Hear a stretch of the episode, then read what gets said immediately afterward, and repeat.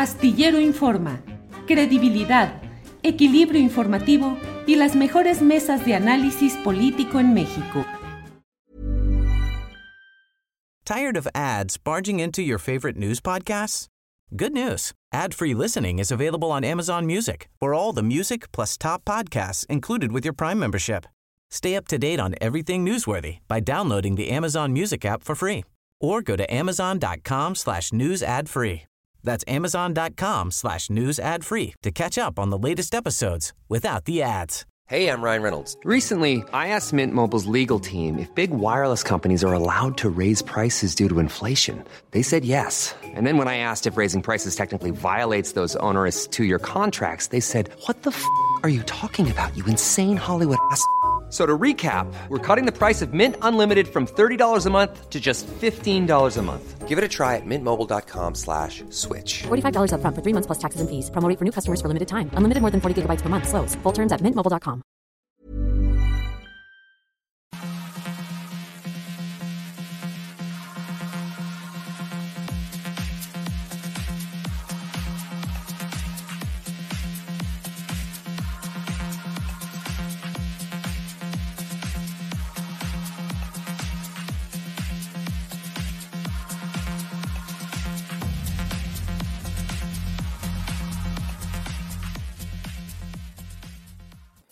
La una de la tarde, la una de la tarde en punto y ya estamos aquí en Astillero Informa. Gracias por acompañarnos en este esfuerzo que le lleva información, análisis, debate de lunes a viernes. Muchas gracias por acompañarnos. Tendremos hoy un programa con mucha información interesante y desde luego la mesa de periodismo de los miércoles, en esta ocasión con Juan Becerra Acosta, con Arturo Cano y además Alberto Nájar los tres participantes clásicos de esta mesa de los miércoles. Gracias por acompañarnos y estamos ya puestos para llevarle mucha información interesante en este día. Déjeme ver em, qué es lo que tenemos aquí.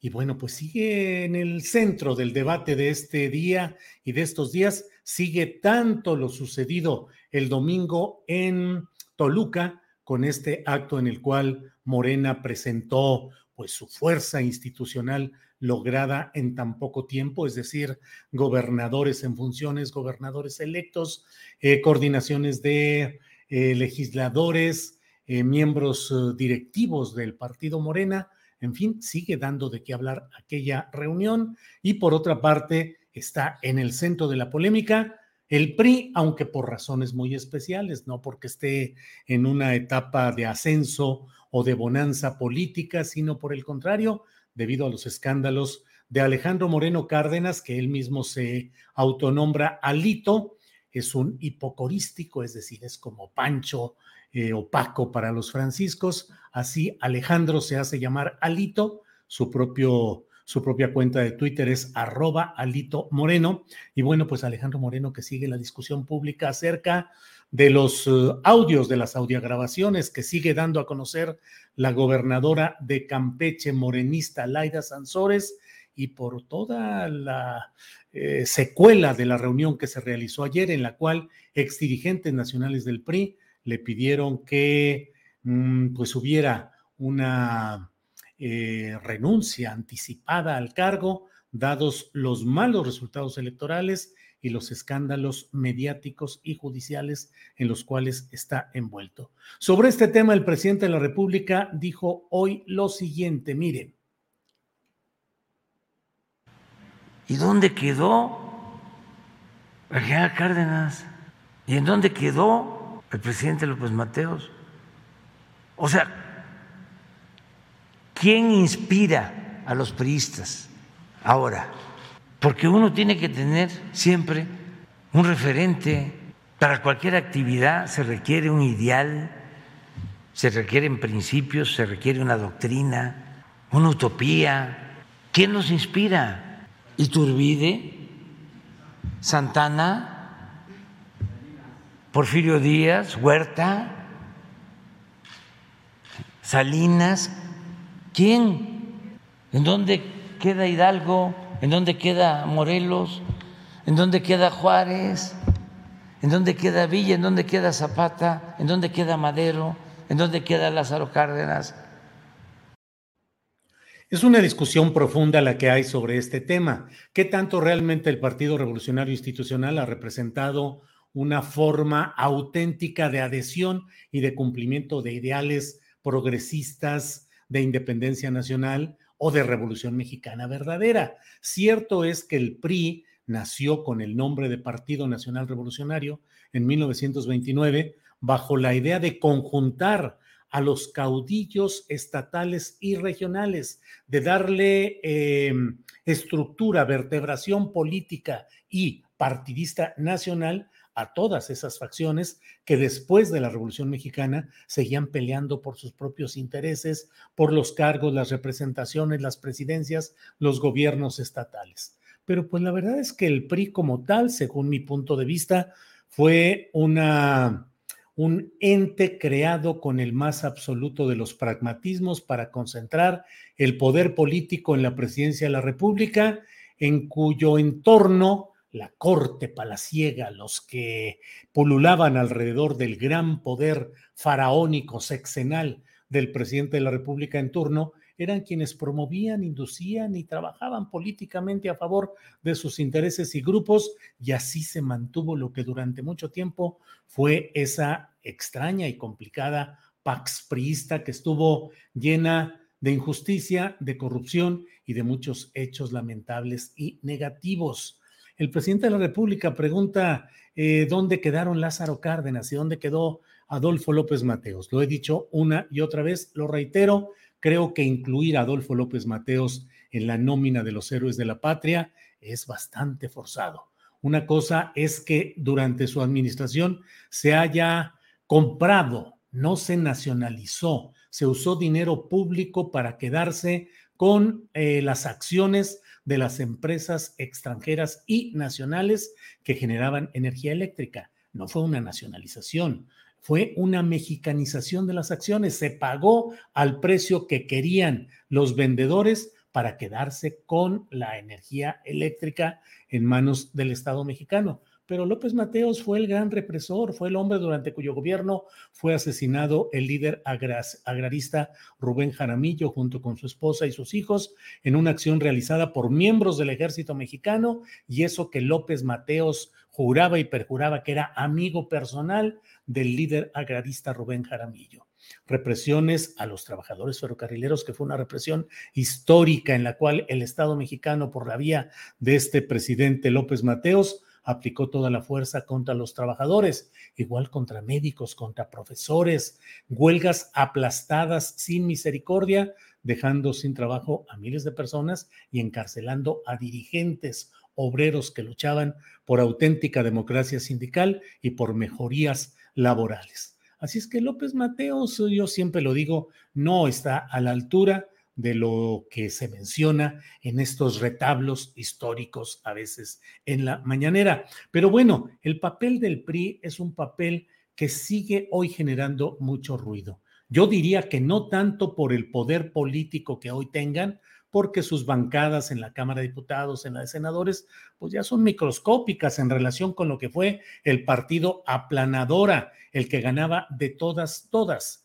Eh, pero sigue teniendo la conjunción de poderes económicos que siguen suspirando por la posibilidad de retornar a algunos de los niveles de impunidad y de privilegio que tuvieron en el pasado reciente y en el pasado histórico, tanto durante administraciones priistas como panistas. Así es que yo creo que hay que eh, ver con cuidado lo que sucede al interior del PRI, no porque hoy tenga fuerza política, eh, llegó a tener 28, bueno, claro que hubo el momento histórico en el cual el PRI tenía, ¿cuántas gubernaturas tuvo el PRI durante décadas? Todas, absolutamente todas no había cabida para la disidencia ni la oposición en los gobiernos de los estados.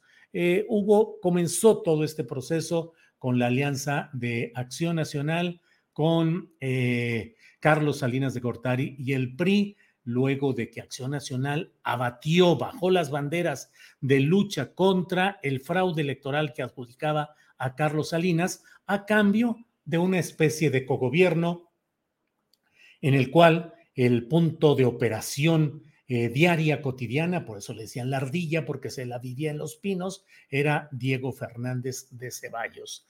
Ahí comenzó toda esta etapa en la cual se cedieron al PAN lugares que todavía hoy conserva como Guanajuato, donde tiene más de tres décadas gobernando el PAN, tres décadas también en Baja California, que también fue cedido en todos esos procesos.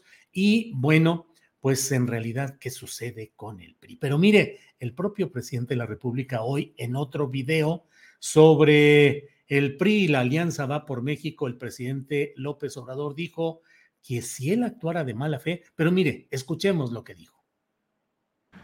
Si yo eh, actuara de mala fe, hasta diría que mantengan ahí a los mismos dirigentes de estos partidos porque nos ayudan. Parecen promotores de la transformación. Sí, es como para decir, dirigentes del bloque opositor, ¿cómo se llama? México va Va por México, aguanten. Bueno, pues esos son los comentarios del presidente López Obrador y efectivamente hay muchos comentarios de dirigentes de Morena, de eh, grupos eh, solidarios con la 4T que dicen que siga Alito, todos somos Alito, sigamos apoyando, que siga Alito porque realmente las cuentas que está entregando son muy malas en cuanto a sus eh, resultados eh, netos, muy malas las cuentas de Alejandro Moreno, Alito y su directiva, y por otra parte, pues sigue avanzando la oposición, así que ciertamente pareciera que hubiera algún momento crítico en estos grupos que no alcanzan a entender la dimensión de lo que están haciendo y que no dejan ah, de generar pues circunstancias que eh, fortalecen a sus adversarios, es decir, los de la cuarta transformación, y perjudican a sus presuntos eh, correligionarios o acompañantes, que serían en este caso los, eh, em, los personajes que están ahí en, en esta pugna política de estas horas y de estos días. Bueno, pues hay muchos comentarios, como siempre, en el chat. Muchas gracias. Eh, buenas tardes, Julio, dice Claudia Mosqueda, colaboradoras y colaboradores de Astillero Informa. Por favor, no dejen de visibilizar lo que vivimos ayer a manos de la delincuencia en San Cristóbal de las Casas. Sí, fue terrible lo que se vio en los videos, en las denuncias. Grupos armados supuestamente peleándose el control de un, el control de uno de los eh, eh, mercados de ahí de San Cristóbal de las Casas, desfilando por ahí y bueno, complicado. Seguiremos hablando de este tema. Eh, déjeme ver eh, qué es lo que hay por aquí, solo por teléfono, ¿verdad? Bien, bien, pues estamos por la vía telefónica con el senador Miguel Ángel Osorio Chong, a quien saludo. Miguel Ángel, buenas tardes. Muy buenas tardes, Julio. Me da mucho gusto saludarte y saludar a la auditoría.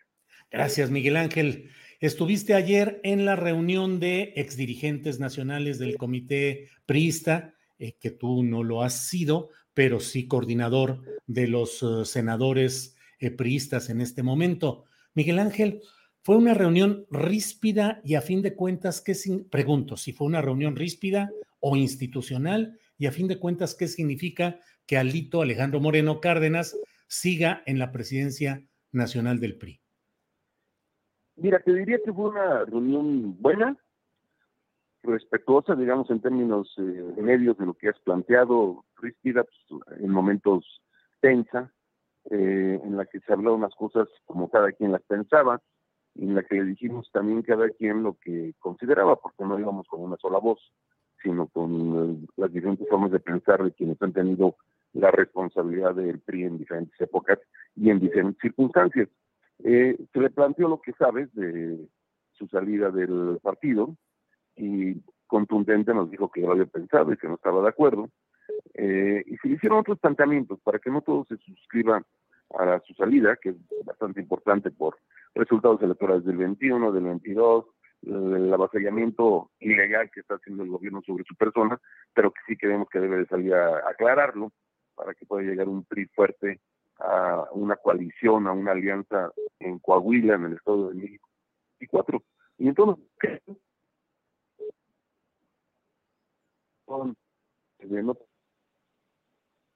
Eh, consultarla, no hablar de sino pues eh, toma parecer de otros, porque él es el líder del PRI, no dueño. Y entonces, eh, pues eh, la característica del PRI es la de siempre incluir y siempre consensar eh, temas tan importantes como estos. Y podría decir, pues por eso lo, se lo consulto al Consejo Político Nacional.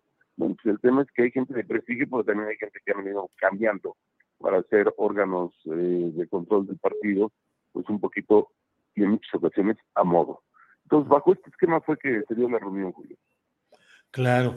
Eh, Miguel Ángel, y dentro de los planteamientos que se hicieron, eh, eh, tú en lo personal, ¿a qué atribuyes esta situación en la cual, pues, expreso mi punto de vista de que hoy hay una fuerza eh, en declive, declinante del Partido Revolucionario Institucional por el número de miembros en sus, de sus miembros en las cámaras, el menor número, ya muy reducido, de gubernaturas. ¿En qué estado se encuentra hoy el PRI? ¿Declinante con riesgo de desaparecer o de verdad hay posibilidad de una resurrección del PRI? Era real, eh, y, mira, sí creo que es uno de los peores momentos en la historia del partido, y esto se mide por número de gobernaturas, se mide por número de escaños en cámaras, en presidencias municipales, en diputaciones locales, eso es como se mide. Eh, sin embargo, seguimos teniendo un 18% según encuestas, y lo que hay que hacer es preservar ese 18 y buscar más y llegar fuertes una, a, una alianza con PAN, con el PRD y yo espero que también con MC. Pero para llegar así, se tiene que tener una dirigencia que no esté cuestionada, una dirigencia que no traiga tanto el peso de tantas derrotas eh, y, por supuesto que no esté también involucrada en estos señalamientos, insisto, ilegales que hace el gobierno, que por supuesto tenemos que señalar y tenemos que pedir se castigue, eh, pero pues que debilite eh, a una dirigencia que debe estar muy fuerte para que la gente nos siga volteando a ver. ¿Queda en definitiva Alejandro Moreno como presidente del PRI hasta que termine su periodo estatutario o hay todavía alguna instancia interna en el PRI que pudiera analizar y tomar una decisión adversa contra Alejandro Moreno? No hay una instancia eh, estatutaria que pueda hacer que tomar esta decisión. Eh, más bien es un asunto de autorreflexión, de pues, eh, voltear a ver qué representa al partido y qué tanto daño le puede estar haciendo al partido con su gestión, con sus resultados y con estas pues, acusaciones que pues lo hacen que toda la gente voltee a ver a nuestro dirigente del partido. Entonces yo yo eh, seguiría pensando en que él en algún momento y antes del próximo año pues, entienda que em, debería de tomar una decisión de dejar la dirigencia como presidente del partido. Eh, Miguel Ángel, la, este momento crítico eh, de Alejandro Moreno, de su dirigencia, ¿proviene específicamente del disenso respecto a la reforma eléctrica o es una acumulación de hechos? Mira, eh, ha habido diferentes momentos, yo ayer lo señalaba, antes de la reforma eléctrica no se señalaba, señalaba nada del gobierno, de las tantas pifias y, pues eh, acciones que ha tomado que nosotros queremos estar lastimando el desarrollo del país, desde cerrar una estancia infantil que lastima a las mujeres, refugios, comerse todos los fideicomisos, todo el dinero que, que, que están sacando de estos, que son ahorros del país, eh, hoy ve la economía, la canasta básica, la inflación, la seguridad, eh, escuchaba que decía, pues la mitad de los estados no tienen este problema, bueno, pues con la otra mitad es suficiente y cuando nos vemos que en Chiapas se dan un enfrentamiento con gente armada en Chiapas, bueno, pues yo creo que deberían estar preocupados. Y así te podría hablar de salud y de otros eh, temas. Y, pues yo no veía un partido que estuviera como verdadera oposición señalando. Este, cuando él dice, pues es que yo soy el único, bueno, pues tú eres el único dirigente, eh, eh, es de los encargos que debe hacerse como dirigente. Y, y los veo hacerlo a partir de, la reforma eléctrica, en la que eh, se tomó la decisión que yo respaldo de la no aprobación de la reforma eléctrica, pero pues apenas es un par de meses en el que hay este tipo de señalamientos y ya tiene una, lleva más de tres años, con, bueno, casi tres años como presidente del partido. En esa etapa, Miguel Ángel, es lo que se ha dicho el primor, una alianza de la directiva de eh, Alito, a quien incluso motejaban como Amlito. ¿Fue realidad ese primor durante ese tiempo hasta antes de la discusión, el disenso por la reforma eléctrica? Y eso que quisieron decir, yo te lo digo desde la Cámara, no hemos tenido un solo acuerdo, no se, no se puede tener acuerdos con quien no los quiere, con quien no los construye, con quien no dialoga, eh, con quien quiere todo a sus formas y modos. No, yo te diría que desde, visto desde acá no, eh, él asegura que no, pero lo que sí se le cuestiona es pues, tres años en el que no ha dicho nada, en el que los spots hablan solamente del fortalecimiento del partido y de que es el partido, en lugar de presentarse este, a señalar, insisto, todo lo que eh, está dañando al país. Y, de la reforma eléctrica para acá, pues sí, ya lo vemos eh, pues, enfrentando, señalando, como creo que debió de haber sido desde hace más de tres años. Entonces, este, yo no te puedo eh, decirte que existió esto, te diría yo lo rechazo, eh, y no tengo una sola prueba para decirlo, simplemente digo, no hemos sido una oposición como debería de verse en un momento tan complejo para el país. El PRI, durante las épocas en las cuales gobernó el Partido Acción Nacional, mantuvo una, desde mi punto de vista, una virtual asociación operativa con el gobierno panista desde las cámaras, el Senado, la Cámara de Diputados, con operadores experimentados que sacaron adelante algunos procesos legislativos. ¿Crees que hubiera sido sano o que es sano mantener una alianza hoy de un PRI renovado con Palacio Nacional y con Morena? Mira, no veo disposición del gobierno. Este, cuando buscas acuerdos, se construyen. No es que yo te mande algo y tú me tengas que decir a todo que sí. Eso no son acuerdos. Sí hemos tenido. Ellos mandaron la iniciativa de la Guardia Nacional y dijimos, bueno, pues ellos ahora van a enfrentar el tema de seguridad, quieren este instrumento, sí, lo dialogamos, lo han militarizado. Le dijimos no y nos opusimos a mucho de lo que ahí se estaba planteando. Y entonces salió la, Guardia Nacional. O sea, sí se puede y sí debemos de construir.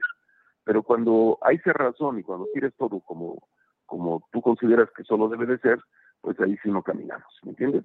Entonces, eh, creo que ya van a ser difíciles los acuerdos. No veo un gobierno en esa apertura, de un gobierno en campaña, de un gobierno violando la ley sistemáticamente, y, bueno, pues ya están pensando en el 24 y este país está sufriendo la distracción que se está teniendo de parte de, diversos funcionarios del gobierno de la República. Miguel Ángel, eh, diferentes corrientes forman parte del PRI. ¿Subsiste una corriente peñista que encabeza o que tiene como referente a Enrique Peña Nieto? No, no, no, por ahí sí algo hoy o algún señalamiento o acusación. No, de ninguna manera. Eh, si te refieres y si quieres comentarlo en, mi caso, en lo absoluto he estado, lo que estoy haciendo es directamente eh, con mis argumentos y con quienes he podido platicar. Y si quisieras de alguna manera incluso ir más a fondo, pues que no que recuerde a Lito, que hoy parece que ya no lo recuerda, llegó con el apoyo del presidente, llegó con, sí llegó con dos millones de votos, pero con apoyo de gobernadores este, que, le dieron su respaldo y que estaban muy ligados al presidente Peña. Entonces, este, que no deje de, que no se empiece a olvidar las cosas. Eso es muy grave en la política. Miguel Ángel, en tu caso como hidalguense y exgobernador del estado de Hidalgo, la candidata al, gobierno por el PRI era ni más ni menos que la secretaria general del Comité Nacional. desde ese microcosmos desde ese universo que tú conoces, ¿qué le pasa al PRI? ¿Por qué no logra ganar? Mira, eh, cada estado, cada elección, cada lugar tiene diferentes circunstancias. Carolina hizo de verdad eh, una gran campaña, es una mujer muy inteligente, pero pues encontró a la adversidad de un, eh, una acción del gobierno federal basada en programas sociales, en el que pues a partir de eso, con padrón en mano, eh, llevan a votar a la gente en un estado que les queda muy cerca, que van mucha gente de otros estados a, hacer brigadas en este sentido. Entonces, eh, nos encontramos a una, una elección de estado. De verdad creo que eh, es complejo luego competir eh, con esta acción que emprende el gobierno, que por cierto se quejaron toda la vida, y que hoy han salido muy buenos para, para hacer cosas al margen de la ley y, ocupar todos los programas para llevar a votar, llevar votaciones en su favor. Entonces, cada elección es diferente. Eh, no puedo dejar de hablar de una división dentro de un partido en Hidalgo, que también abonó. Este, pues cosas que influyen siempre en el resultado electoral. Para cerrar y agradeciéndote esta oportunidad de platicar, Miguel Ángel, la reserva de lo que desees agregar o precisar, te pregunto finalmente, ¿crees que, como se dice en algunos ámbitos, el PRI se está reconstituyendo en Morena? Bueno, ha habido fugas, fugas lamentables, fugas eh, que yo no de ninguna manera eh, diría que es porque pues, ocasionadas incluso por la propia dirigencia. Yo creo que alguna cosa se ha dejado de hacer, pero yo nunca diría, este, me fui porque este, me trataron mal en un partido. Yo creo que hay que argumentarlo, hay que señalarlo y no irte al partido que tanto te señala, tanto te, está todos los días eh, señalando eh, y que agachadito pues va recibiendo a pristas.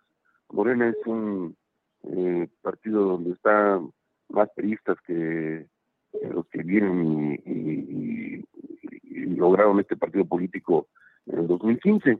Entonces, este, pues qué lamentable que con, los que está señalando está creando un partido político de los candidatos que fueron en este 2022 y en el 2021. Y te vas a dar cuenta que son priistas.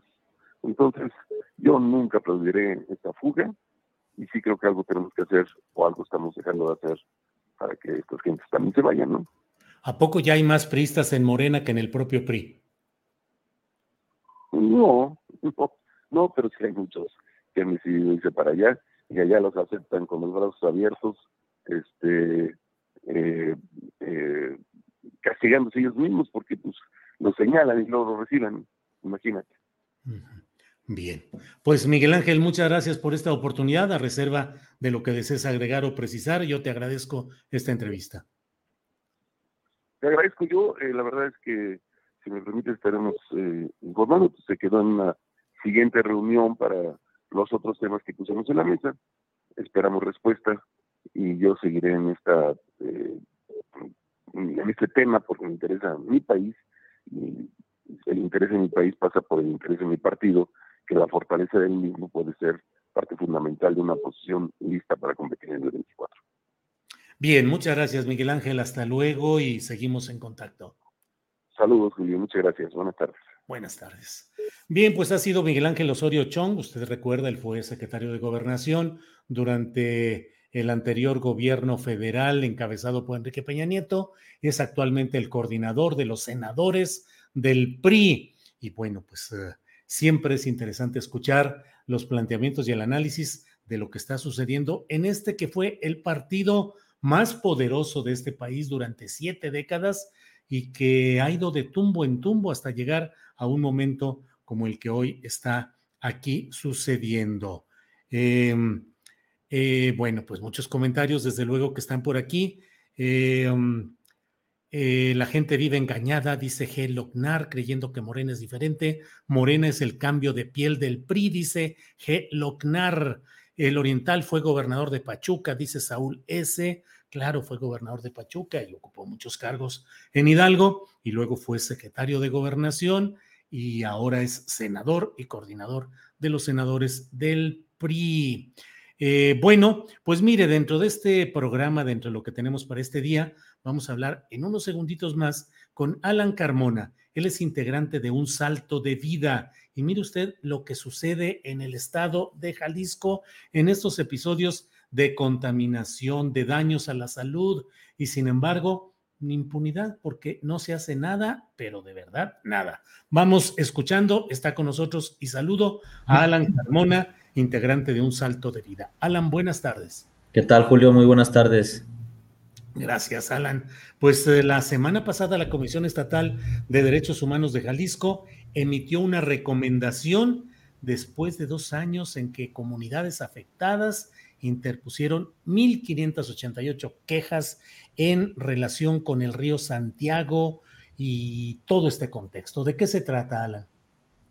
Eh, bueno, como comenta, si no mal recuerden, hace poco más de dos años también aquí en el programa se habló sobre el descubrimiento que se hizo de este estudio, de su existencia por lo menos. Eh, nosotros interpusimos una queja a las comunidades principalmente afectadas, que es Juanacatlán, El Salto y Puente Grande, una comunidad de Tonalá, eh, en la Comisión Estatal de Derechos Humanos, porque nosotros decíamos, el gobierno del Estado siempre eh, se empeñó a decir que no había un problema de salud asociado a la contaminación, que no había eh, una, situación diferente a otras comunidades del, Estado. Eh, esto lo declaraba desde sus titulares, como Alfonso Petersen Fara, que fue secretario de Salud en dos administraciones, en 2006 a 2012 y de 2012 a 2018, y altos funcionarios involucrados en la realización de este estudio, que permanecieron incluso hasta el gobierno actual de Enrique Alfaro. Eh, ellos teniendo esta información científica eh, con una metodología validada no solamente por ellos como, como Secretaría de Salud, como Comisión Estatal del Agua, sino también la Organización Panamericana de la Salud, eh, este, este estudio emitió ciertas recomendaciones, entre las cuales había, bueno, estaba señalada que, que, hubiera un seguimiento epidemiológico, una atención especializada en materia de, de salud, en estas poblaciones, sobre todo en estos tres poblados que te comento, eh, de los seis que fueron parte del estudio, eh, en donde se encontraron, se encontraron altos niveles de contaminantes, de sustancias tóxicas como el cadmio, el arsénico, el plomo, el, mercurio, eh, el benceno, a niveles de, más, más de lo que puede soportar una, una persona ocupacionalmente expuesta, es decir, que trabaja en la industria y que esté en constante exposición a estas sustancias tóxicas, pues estas sustancias se encontraron en niños y niñas, en estos 330 que se, que se muestrearon, eh, y el gobierno, bueno, decidió ocultarlo y decir no hay ningún problema. Eso imposibilitó a las comunidades a que pudiéramos no solamente tener una atención especial, sino a conocer nuestra condición específica porque estos resultados, más allá de ser 330 niños y niñas, era una demostración eh, estadística de lo que representa la población en su conjunto. Eh, y bueno, a partir de esta queja que interpusimos en febrero de 2020, la Comisión Estatal de Derechos Humanos inicia una investigación bastante exhaustiva. Eh, se atraviesa la pandemia, lo cual retrasa mucho la investigación y también la retrasa la, la, propia Secretaría de Salud al intentar pues proteger de alguna manera a funcionarios eh, eh, involucrados, como el doctor José Mario Márquez Amezcua, eh, responsable directo de la atención y del seguimiento de este estudio y que sigue siendo parte del organismo público descentralizado de servicios de salud Jalisco y la Secretaría de, de, Salud, perdón, intentó ocultarlo. Entonces, este documento es importante porque demuestra con todas las documentales oficiales quiénes son los responsables con nombre y apellido, con su cargo y en qué momento fueron notificados y de qué manera fueron omisos en la atención. Eh, y bueno, ahí la, conclusión es contundente de la comisión eh, porque dice que no solamente es una violación de derechos humanos común, es una violación grave, em, eh, donde señala que, pues, los resultados son alarmantes de la población en términos de salud poblacional, eh, asociado a la contaminación eh, y que se acredita la vulneración sistemática eh, de, la, de los derechos humanos a la legalidad, a la seguridad jurídica y también su vinculación con la protección a la salud, al medio ambiente y el acceso en materia ambiental.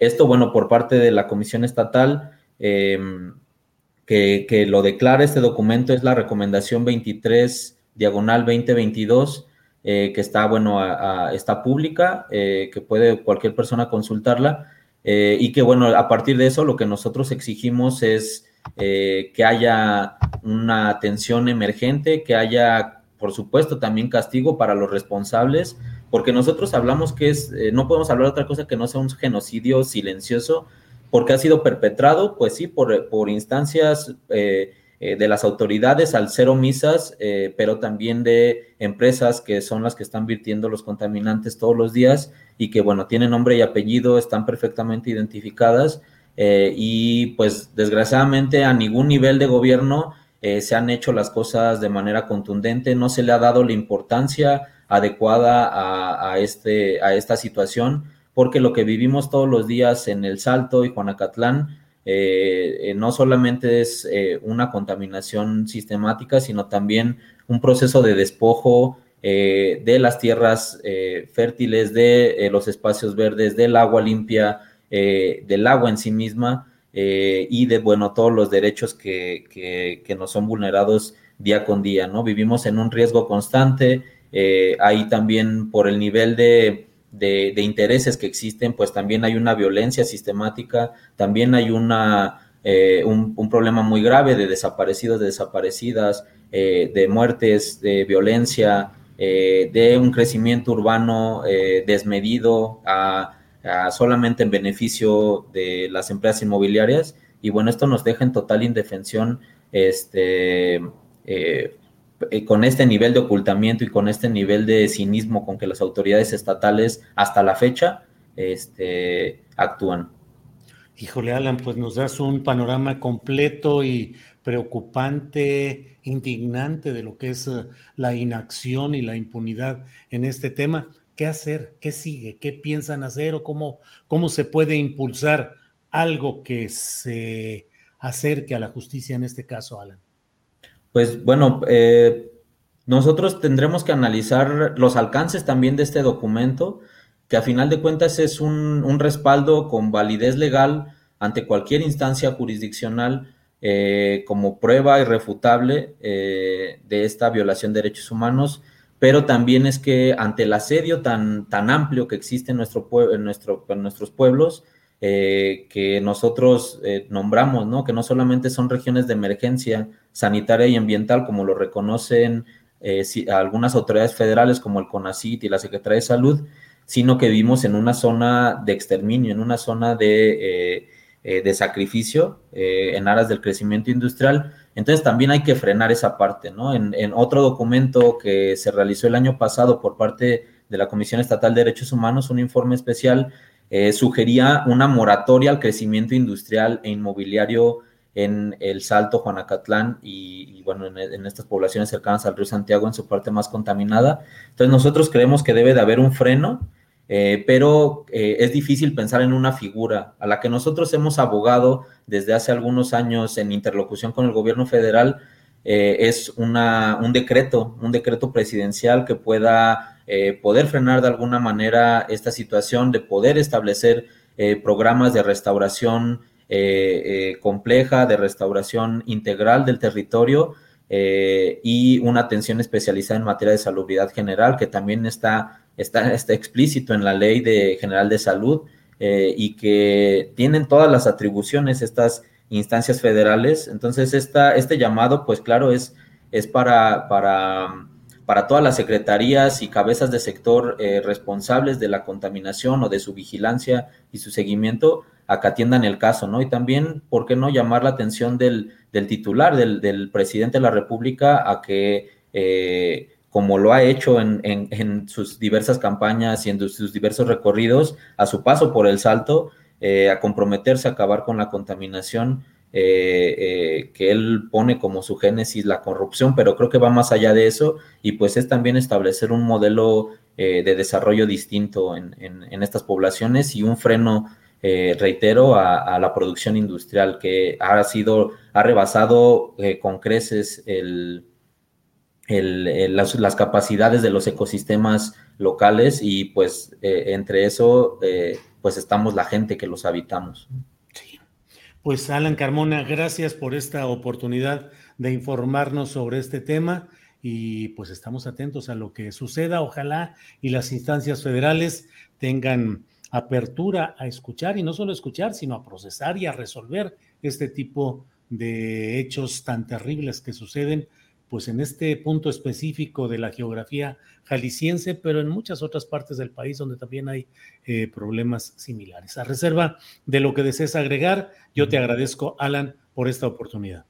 Sí, muchas gracias, Julio. Pues sí, solo este, bueno, reiterar que la gente puede enterarse, que puedan saber de este caso, que, que no es el único. Hay, hay muchas regiones, eh, eh, particularmente nosotros reconocemos y estamos articulados con con siete regiones del país que padecen la misma situación, que, son, que fueron reconocidas por el anterior secretario de Medio Ambiente, Víctor Manuel Toledo, como los infiernos ambientales. El, propio CONACIT eh, y la Secretaría de Salud y la Secretaría de Medio Ambiente reconocen estas regiones, pero pues la atención ha estado entorpecida por, por situaciones que desconocemos y que, bueno, ojalá y así como se pueda resolver nuestra situación, pueda hacerse eh, de manera estructural eh, con todas y cada una de las regiones, que bueno, nosotros somos siete articuladas, pero, pero hay un sinfín de, sitios ah, con estos mismos niveles de envenenamiento en las poblaciones que deben de ser atendidos de manera inmediata eh, por encima de cualquier interés económico que pueda existir. Alan Carmona, pues muchas gracias y buenas tardes. Buenas tardes, Julio. Muchas gracias a ustedes. Gracias, hasta luego. Mire, en el chat simplemente Laura Méndez Rivas dice, vivimos en la misma indefensión acá en la cuenca del Alto Atoyac, aún con la recomendación de la CNDH 10 diagonal 2017, solo simulación y reincidencia en las violaciones a los derechos humanos, a la salud, etcétera. Jessica Vega dice, en especial Juanacatlán y El Salto tienen severos problemas de contaminación, solo pasas y el olor es bastante desagradable. Sobre los muertos, a la fecha se han sacado varios cuerpos, eso dice Jessica Vega. Y así como eso, hay muchos comentarios relacionados con este tema y muchos comentarios respecto a la entrevista con Miguel Ángel Osorio Chong, con señalamientos directos hacia el PRI, hacia el propio eh, Osorio Chong, que bueno, están ahí eh, hay de todo. Em, em, Ever Herrera envía saludos desde Monterrey, Nuevo León, la tierra del cabrito asado. Pues sí, cómo no, cómo no. Eh, Arturo Ortega dice, ¿por qué el entrevistado no recurre a su gobernador en Jalisco? Pues porque en Jalisco recurrir al gobernador no es una fórmula de solución real, sino todo lo contrario, como está explicado en la misma entrevista que hemos hablado. Bueno, vamos con más asuntos interesantes de este día y para ello, qué mejor que invocar a Adriana Buentello, que ya está por aquí. Adriana, buenas tardes. ¿Cómo estás, Julio? Muy buenas tardes. Saludos a todos los que nos están viendo. Sigue nubladito, igual que ayer. Hoy, este miércoles nubladito. Acá, ¿cómo está ya en Jalisco, Julio? También nubladito, pero como dicen, bochornoso. O sea, está, eh, de todos modos, está cálido. Eh, pero sí, nublado, Adriana. Acá ya estoy hasta de buenas porque ya refrescó un poquito en estos, en estas últimas, yo creo que dos semanas. Hay algunos días con un poco más de calor, si me ven toda derretida, así como la película, la película, la, la pintura del grito. Pero Julio, tenemos ya aquí con mucho gusto información. Fíjate que ayer estuvimos esperando hasta en la noche. Ahora sí se tardó la gobernadora de Campeche, Laida Sansores, en lanzar ese audio. Todos ahí ya, eh, pues ya lo había anunciado y estábamos, por supuesto, en espera y más de una hora de ver este programa y que la verdad sí, algunos sí lo padecimos, hasta escuchar este audio, que Julio, vamos a escucharlo si te parece bien y que mm, no sé si a lo mejor algunos no lo entendemos muy bien porque creo que no tiene el contexto suficiente para entenderse como los otros audios en donde aparentemente si era o, más bien era mucho más eh, fluida la conversación incluso sobre las propiedades de eh, Alejandro Moreno, el líder del PRI, y el otro en donde amenazaba o donde señalaba cómo trataba o mataba de hambre a los periodistas, que creo que era, no se necesitaba tampoco mayor contexto. En este caso, fíjate Julio, en este audio que ayer presentaron, la gobernadora de Campeche, Laida Sansores, dio a conocer esta conversación entre el líder del PRI, Alejandro Moreno, y el diputado federal Javier Cacique Zárate sobre presuntos actos de corrupción. No dudamos que hay actos de corrupción, pero nos falta, creo que, un poco más de contexto. Aquí se habla algo de mover hilos sobre el sector farmacéutico con los demás gobernadores. Eh, de, hecho, hay una frase donde señala eh, Alito, te llevo con los que ganen los que ganarán gubernaturas, que no ganó, pero bueno, si te parece, escuchamos y platicamos de este audio. Adelante. Yo te doy ahora que ganemos. Sí, Güey, te ayudo con lo. Tú te ayudé 20 cabrones. Vamos, juntos, vamos a vender allá. Yo me dedico a las medicinas. A ver, cabrón, pues eso me dijo Javier, pero pues ahí yo lo meto. Y al final del día. Este. A ver, al final del día yo te, yo te y con los govers que ganen, yo, yo lo hermanito. Tú tienes el teléfono, me escribes y la... No tengo tu teléfono. Ah, no lo tienes. Ahorita me mandas un WhatsApp, güey. A ver, que te el teléfono. O me lo, me mando, ya sé. Sí, que te lo mande cabeza, pero y de todas le pasa. Pero yo siempre, yo siempre voy a hablar con él, no jodo, ¿eh? A ver, pero, pero soy un dato. Javier sabe. Habla con de vez en cuando, una manita nada más. Me pones una manita de mensaje. Aquí estoy, cabrón. Sí, sí, sí, sí, sí. Dale, no jodo, jodo muy poquito. Pero me lo manda. Ahorita te voy a para que des mi celular. Sí. Entonces, son puteros, aquí lo estamos viendo, va a toda madre. La verdad que súper, súper, mucho. Va a toda madre. Y eso que te me, tú, me estás apoyando con todo. Tú me dices a mí, oye, medicamento. ¿Aquí? Tú. Oye, no, despensas. ¿Aquí?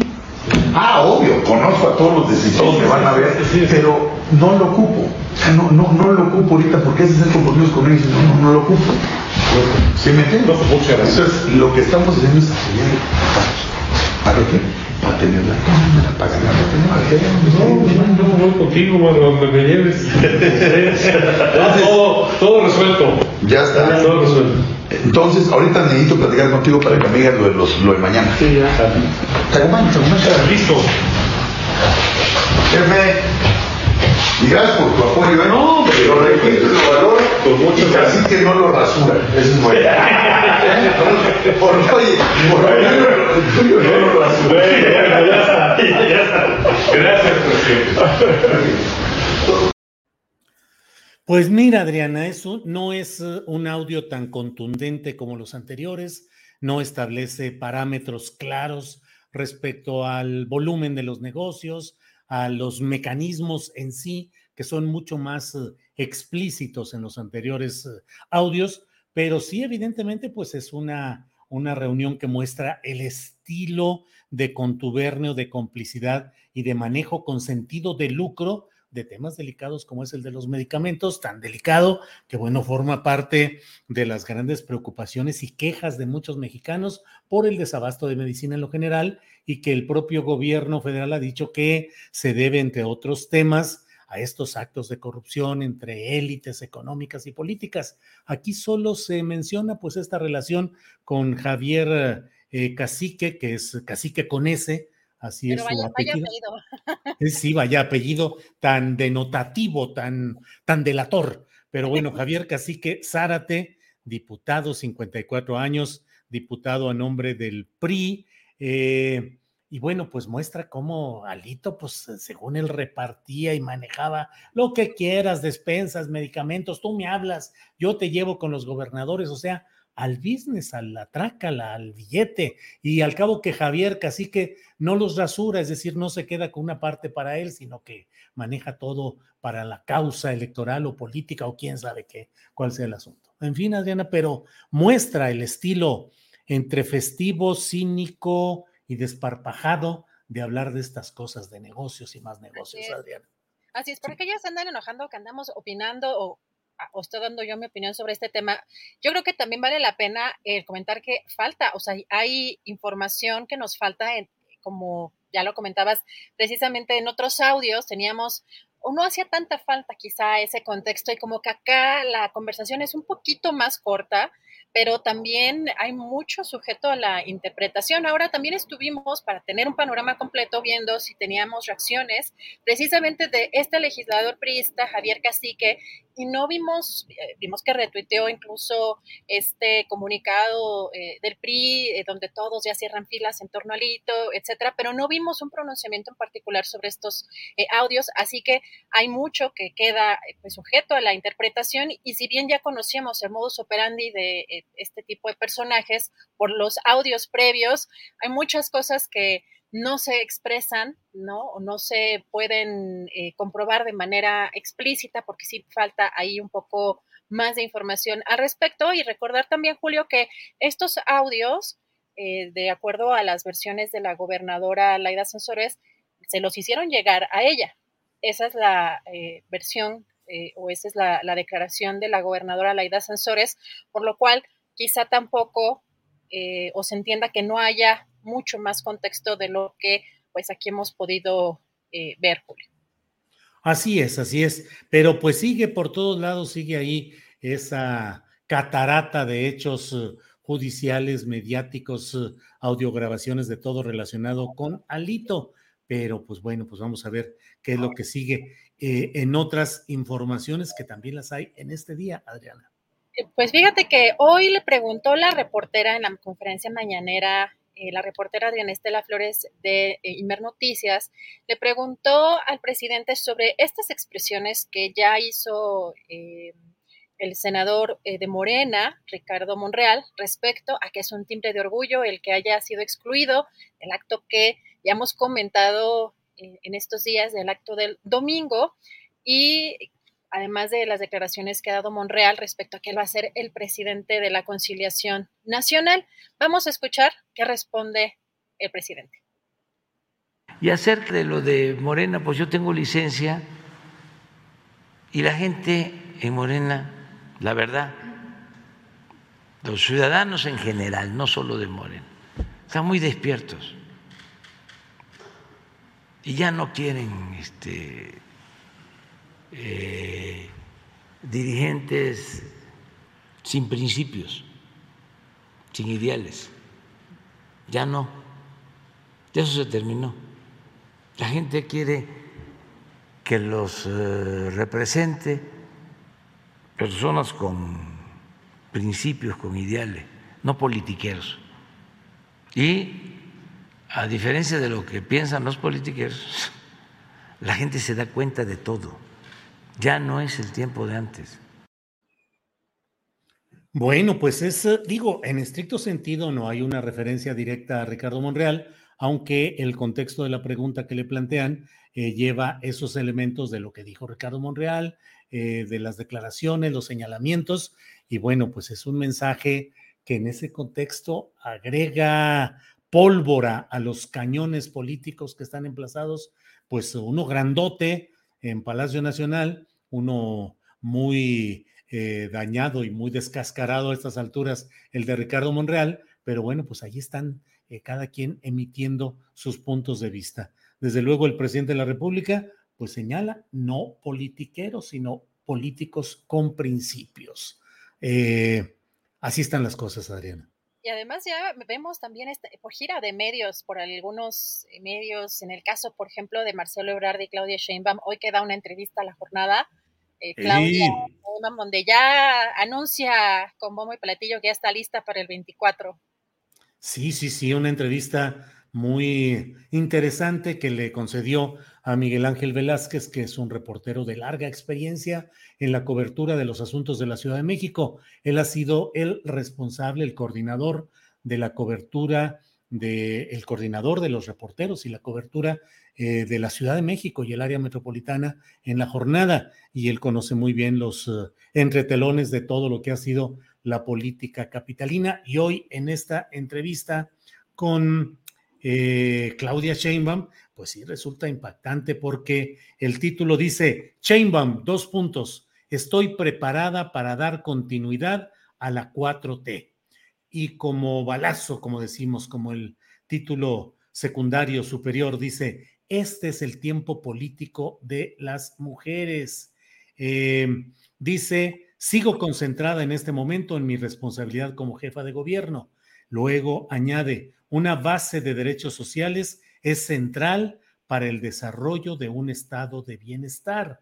Agrega, Morena, Frente Amplio que puede repetir su triunfo en 2024. Y luego da otro señalamiento que dice, la oposición ha ido perdiendo lo que la unía y carece de propuesta.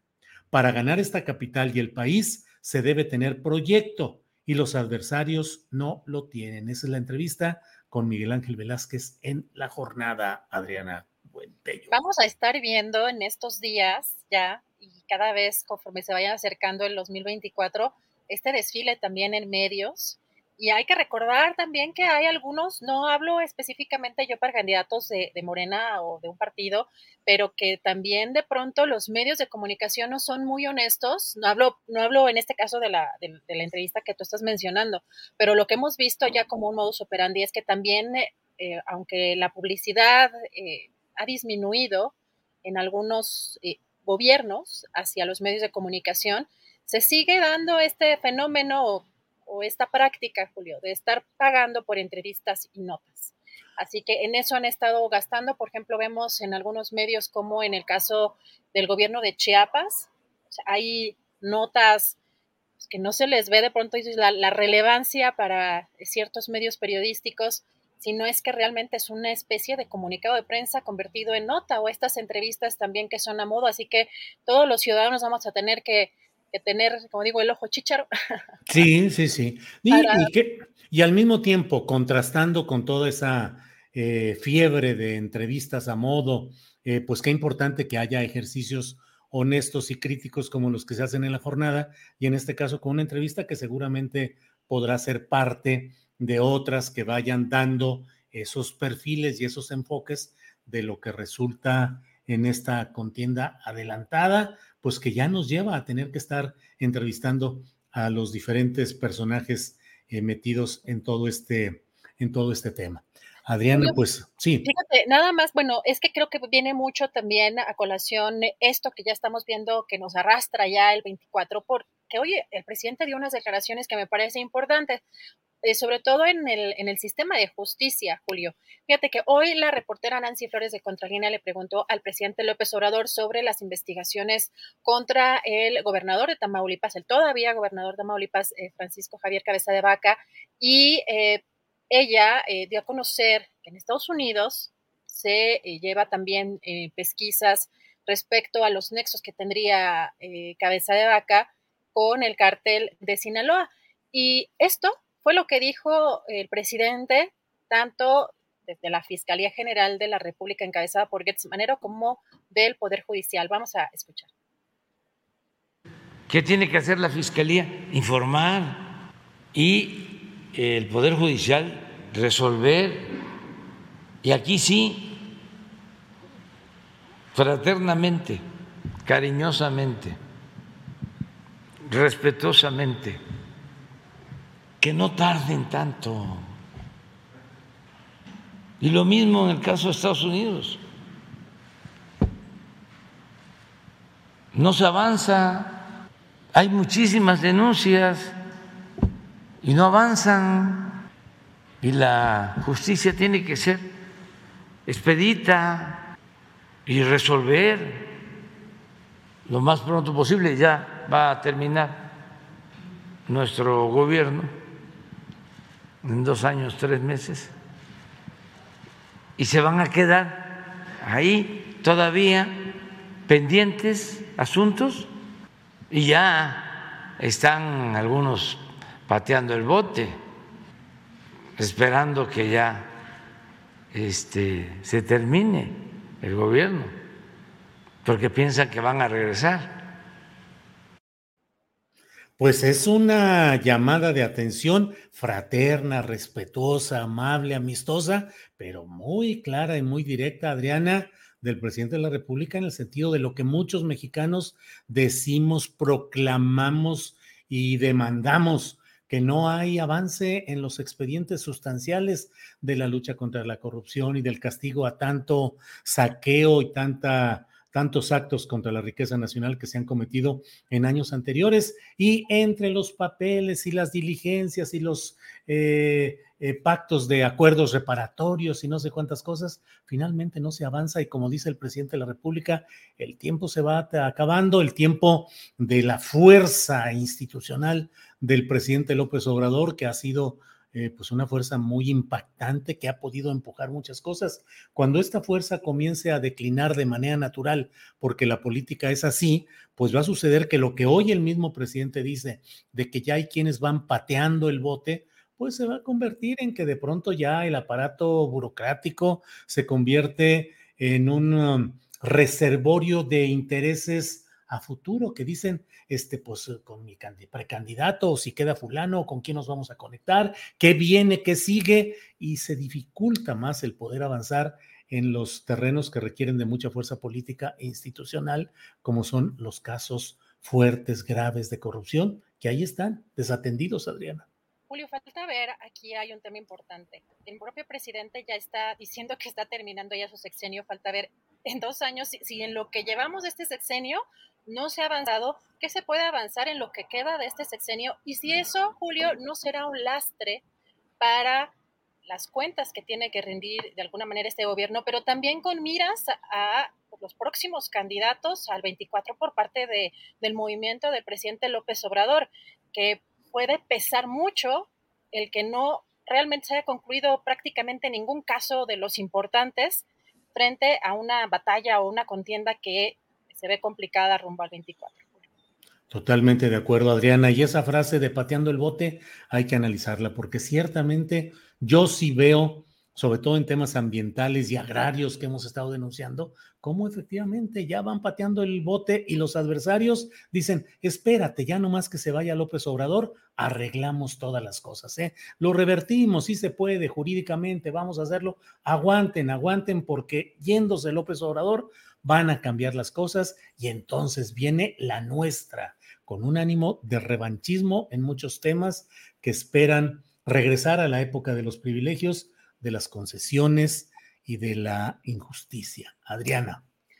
Híjole, Julio, qué complicado panorama. Pero bueno, me despido. En un ratito regresamos. Ya tenemos por aquí a nuestros queridos colegas de la mesa, Julio. Muy bien, Adriana, muchas gracias. Regresamos en un rato más. Eh, bien, ha sido Adriana Buentello con información y con comentarios respecto a temas interesantes de este día. Son las dos de la tarde, últimamente andamos muy puntuales, así, casi, casi como caballeros, no ingleses, sino chilangos o mexicanos, puntualazos. Así es que empezamos. Arturo Cano, buenas tardes. Muy buenas tardes, Julio, Alberto, Juan. Muchas gracias a todas las personas que nos hacen el favor de acompañarnos. Muy bien, Arturo, gracias. Juan Becerra Costa, buenas tardes. Muy buenas tardes, Julio, Arturo, Alberto y a todos los que nos acompañan. Un abrazo, no se vayan y hablen a sus cuates porque se va a poner re bueno. Sí, sí, sí, eso. Avísenles que va a estar sabroso aquí el movimiento. Gracias, Juan. Alberto Nájar, buenas tardes. Hola, Julio, buenas tardes. Buenas tardes, Arturo, Juan, a la audiencia que nos acompaña. Ya nada más faltó decir, mamá, prende la tele que voy a sí, salir. Sí, así. Algo así el, ¿no? sí, al estilo Alex Lora. Mamá, estoy en la tele. Bueno, Juan Becerra Costa, ¿qué opinas sobre lo sucedido eh, en el PRI ayer? Apenas, apenas, aunque hay tantas cosas que parece que es algo ya muy con mucha antigüedad, pues no, apenas ayer se reunieron los exdirigentes nacionales del PRI con Alejandro Moreno, conocido como Alito, para pues plantear varios de ellos que debería renunciar. Él les dijo, no me voy, y hoy se publica incluso un desplegado en el cual al estilo clásico ya esas cosas pues ya no, no estaban como en la, en, en, la, en la actualidad, formaban parte como de un museo dinosaurico, el desplegado de los dirigentes, de los sectores del partido y los presidentes de los comités estatales, refrendando su apoyo a nuestro dirigente, bla, bla, bla. ¿Cómo lo ves, Juan? Pues sí, parece como de esos este, anuncios institucionales, ¿no? Que metían en la década de los 80 por la emancipación del pueblo. Ándale. ¿Te acuerdas? Sí, sí, sí, redacción. Ahí vamos a la cargada, Julio. Una que está muy equivocada, ¿no? Porque no se dan cuenta de que está muy flaca la caballada y que se los está llevando a la fregada. Mira, verso sin esfuerzo. Pero bueno, vemos un espaldarazo ahí que dirigentes estatales, que organizaciones del PRI le están dando a Lito, ¿no? A Lito Moreno. Pues resultado del ADN priista, ¿no? Del intento de recuperar aquella disciplina institucional que, que después de que fueron revolucionarios quedó ahí como base fundacional tácita, no solo del partido, sino de los gobiernos que, que encabezaron los priistas. Y no sé, Julio, me parece que hoy buscan una unidad que de plano no existe, porque el PRI tiene tanta unidad como votos en las urnas. O sea, es un desplegado que parece ser, podríamos pensar que está operado muy seguramente desde la oficina de la dirigencia nacional. No le veo aquí muestra de unidad alguna, sino de disciplina, que debe responder muy seguramente de acuerdo al estilo de su dirigente a amenazas, a dádivas y a todo lo que se nos pueda ocurrir menos a ideales y convicciones. Pero hay que destacar lo que dice el comunicado este, Julio, que su enemigo está fuera y que es lamentable que no se den cuenta de que, de que, de que ahí lo tienen y que son víctimas, ¿no? No, lo que es lamentable es que no se den cuenta ellos de que son el enemigo no solo suyo, no solo del PRI, sino de todo el país. Y este, pues, no sé, el desplegado hasta parece cuando lo leí no lo podía creer, o sea, es como un ejemplo de estilo narrativo, ¿cómo podríamos llamarlo? De ficción tragicómica involuntaria, me parece. Y en él emana cinismo, muchísimo de un partido históricamente opresor que hoy se dice ser víctima de, de condiciones de competencia electoral injustas y inequitativas, dice. Y esto que por un lado pues de la desmemoria de sus fraudes electorales y de su absoluto desprecio y ataque a la democracia que los caracteriza. Pero por otro, pues la cegazón de que la ciudadanía no vota por ellos justo por lo mismo. Entonces dicen el desplegado que el país está gobernado por quienes han provocado dolor y tragedia en las familias. Sí. Oye, sabemos muy bien aquí en México que son ellos quienes han provocado por décadas el dolor y la tragedia, caray. O sea, es que no entienden en el PRI ni quiénes son no tienen rumbo de a dónde van, están sumergidos en una, ahí en una amnesia, en la amnesia de un poder que, que ya no tienen y, creen que viven en el mismo país que se les arrebató. Entonces yo veo al PRI ahora sí bien desahuciado, Julio, y, en, acude ¿no? a aliarse con, con los otros partidos que también están como el desahuciados en un bloque que debería llamarse pues algo así como el santuario de los reaccionarios, ¿no? Es el bloque de quienes quieren restablecer lo que ya se está aboliendo y se aferran a un país que pues, nada más ya, ya no existe, Julio. Entonces ya para acabar, o sea, o sea, un PRI fracturado y no veo que haya ortopedia que pueda restaurarlo. Ahora, hay que tener mucho cuidado con el éxodo que va a salir dinosaurios, tanto viejos como jóvenes, Julio, porque también hay dinosaurios chavitos. Van a salir a buscar hueso, van a buscar, van a intentar colocarse y pues no puede, me parece, que haber pragmatismo que pudiese justificar el que aquellos que heredaron la fortuna del saqueo priista y que quieren restaurar al dinosaurio en la ciudad presidencial, eh, que quieren regresar al poder nada más por poder, este, pues ocupen posiciones en un servicio público al cual ven de manera oportunista y no, no con vocación. Entonces, aquí no cabe ningún pragmatismo que lo pudiese justificar. Gracias, Juan. Arturo Cano, ¿qué opinas de este episodio de Alito, la impugnación de los exdirigentes nacionales del PRI, Malio Fabio, bueno, hasta Jorge de la Vega Domínguez reapareció, según algunas de las crónicas. 20 eh, millones, jajaja. Ja, 20 millones, jajaja. Ja, ja. Exactamente. ¿Cómo ves todo esto, Arturo? Esa es la frase por la que recordamos a Jorge de la Vega Domínguez. ¿no? Uh -huh. Bueno, esa fue una reunión muy, muy interesante. Eh, porque yo pensé que ya habían quitado de la cartelera Parque Jurásico y resulta que no.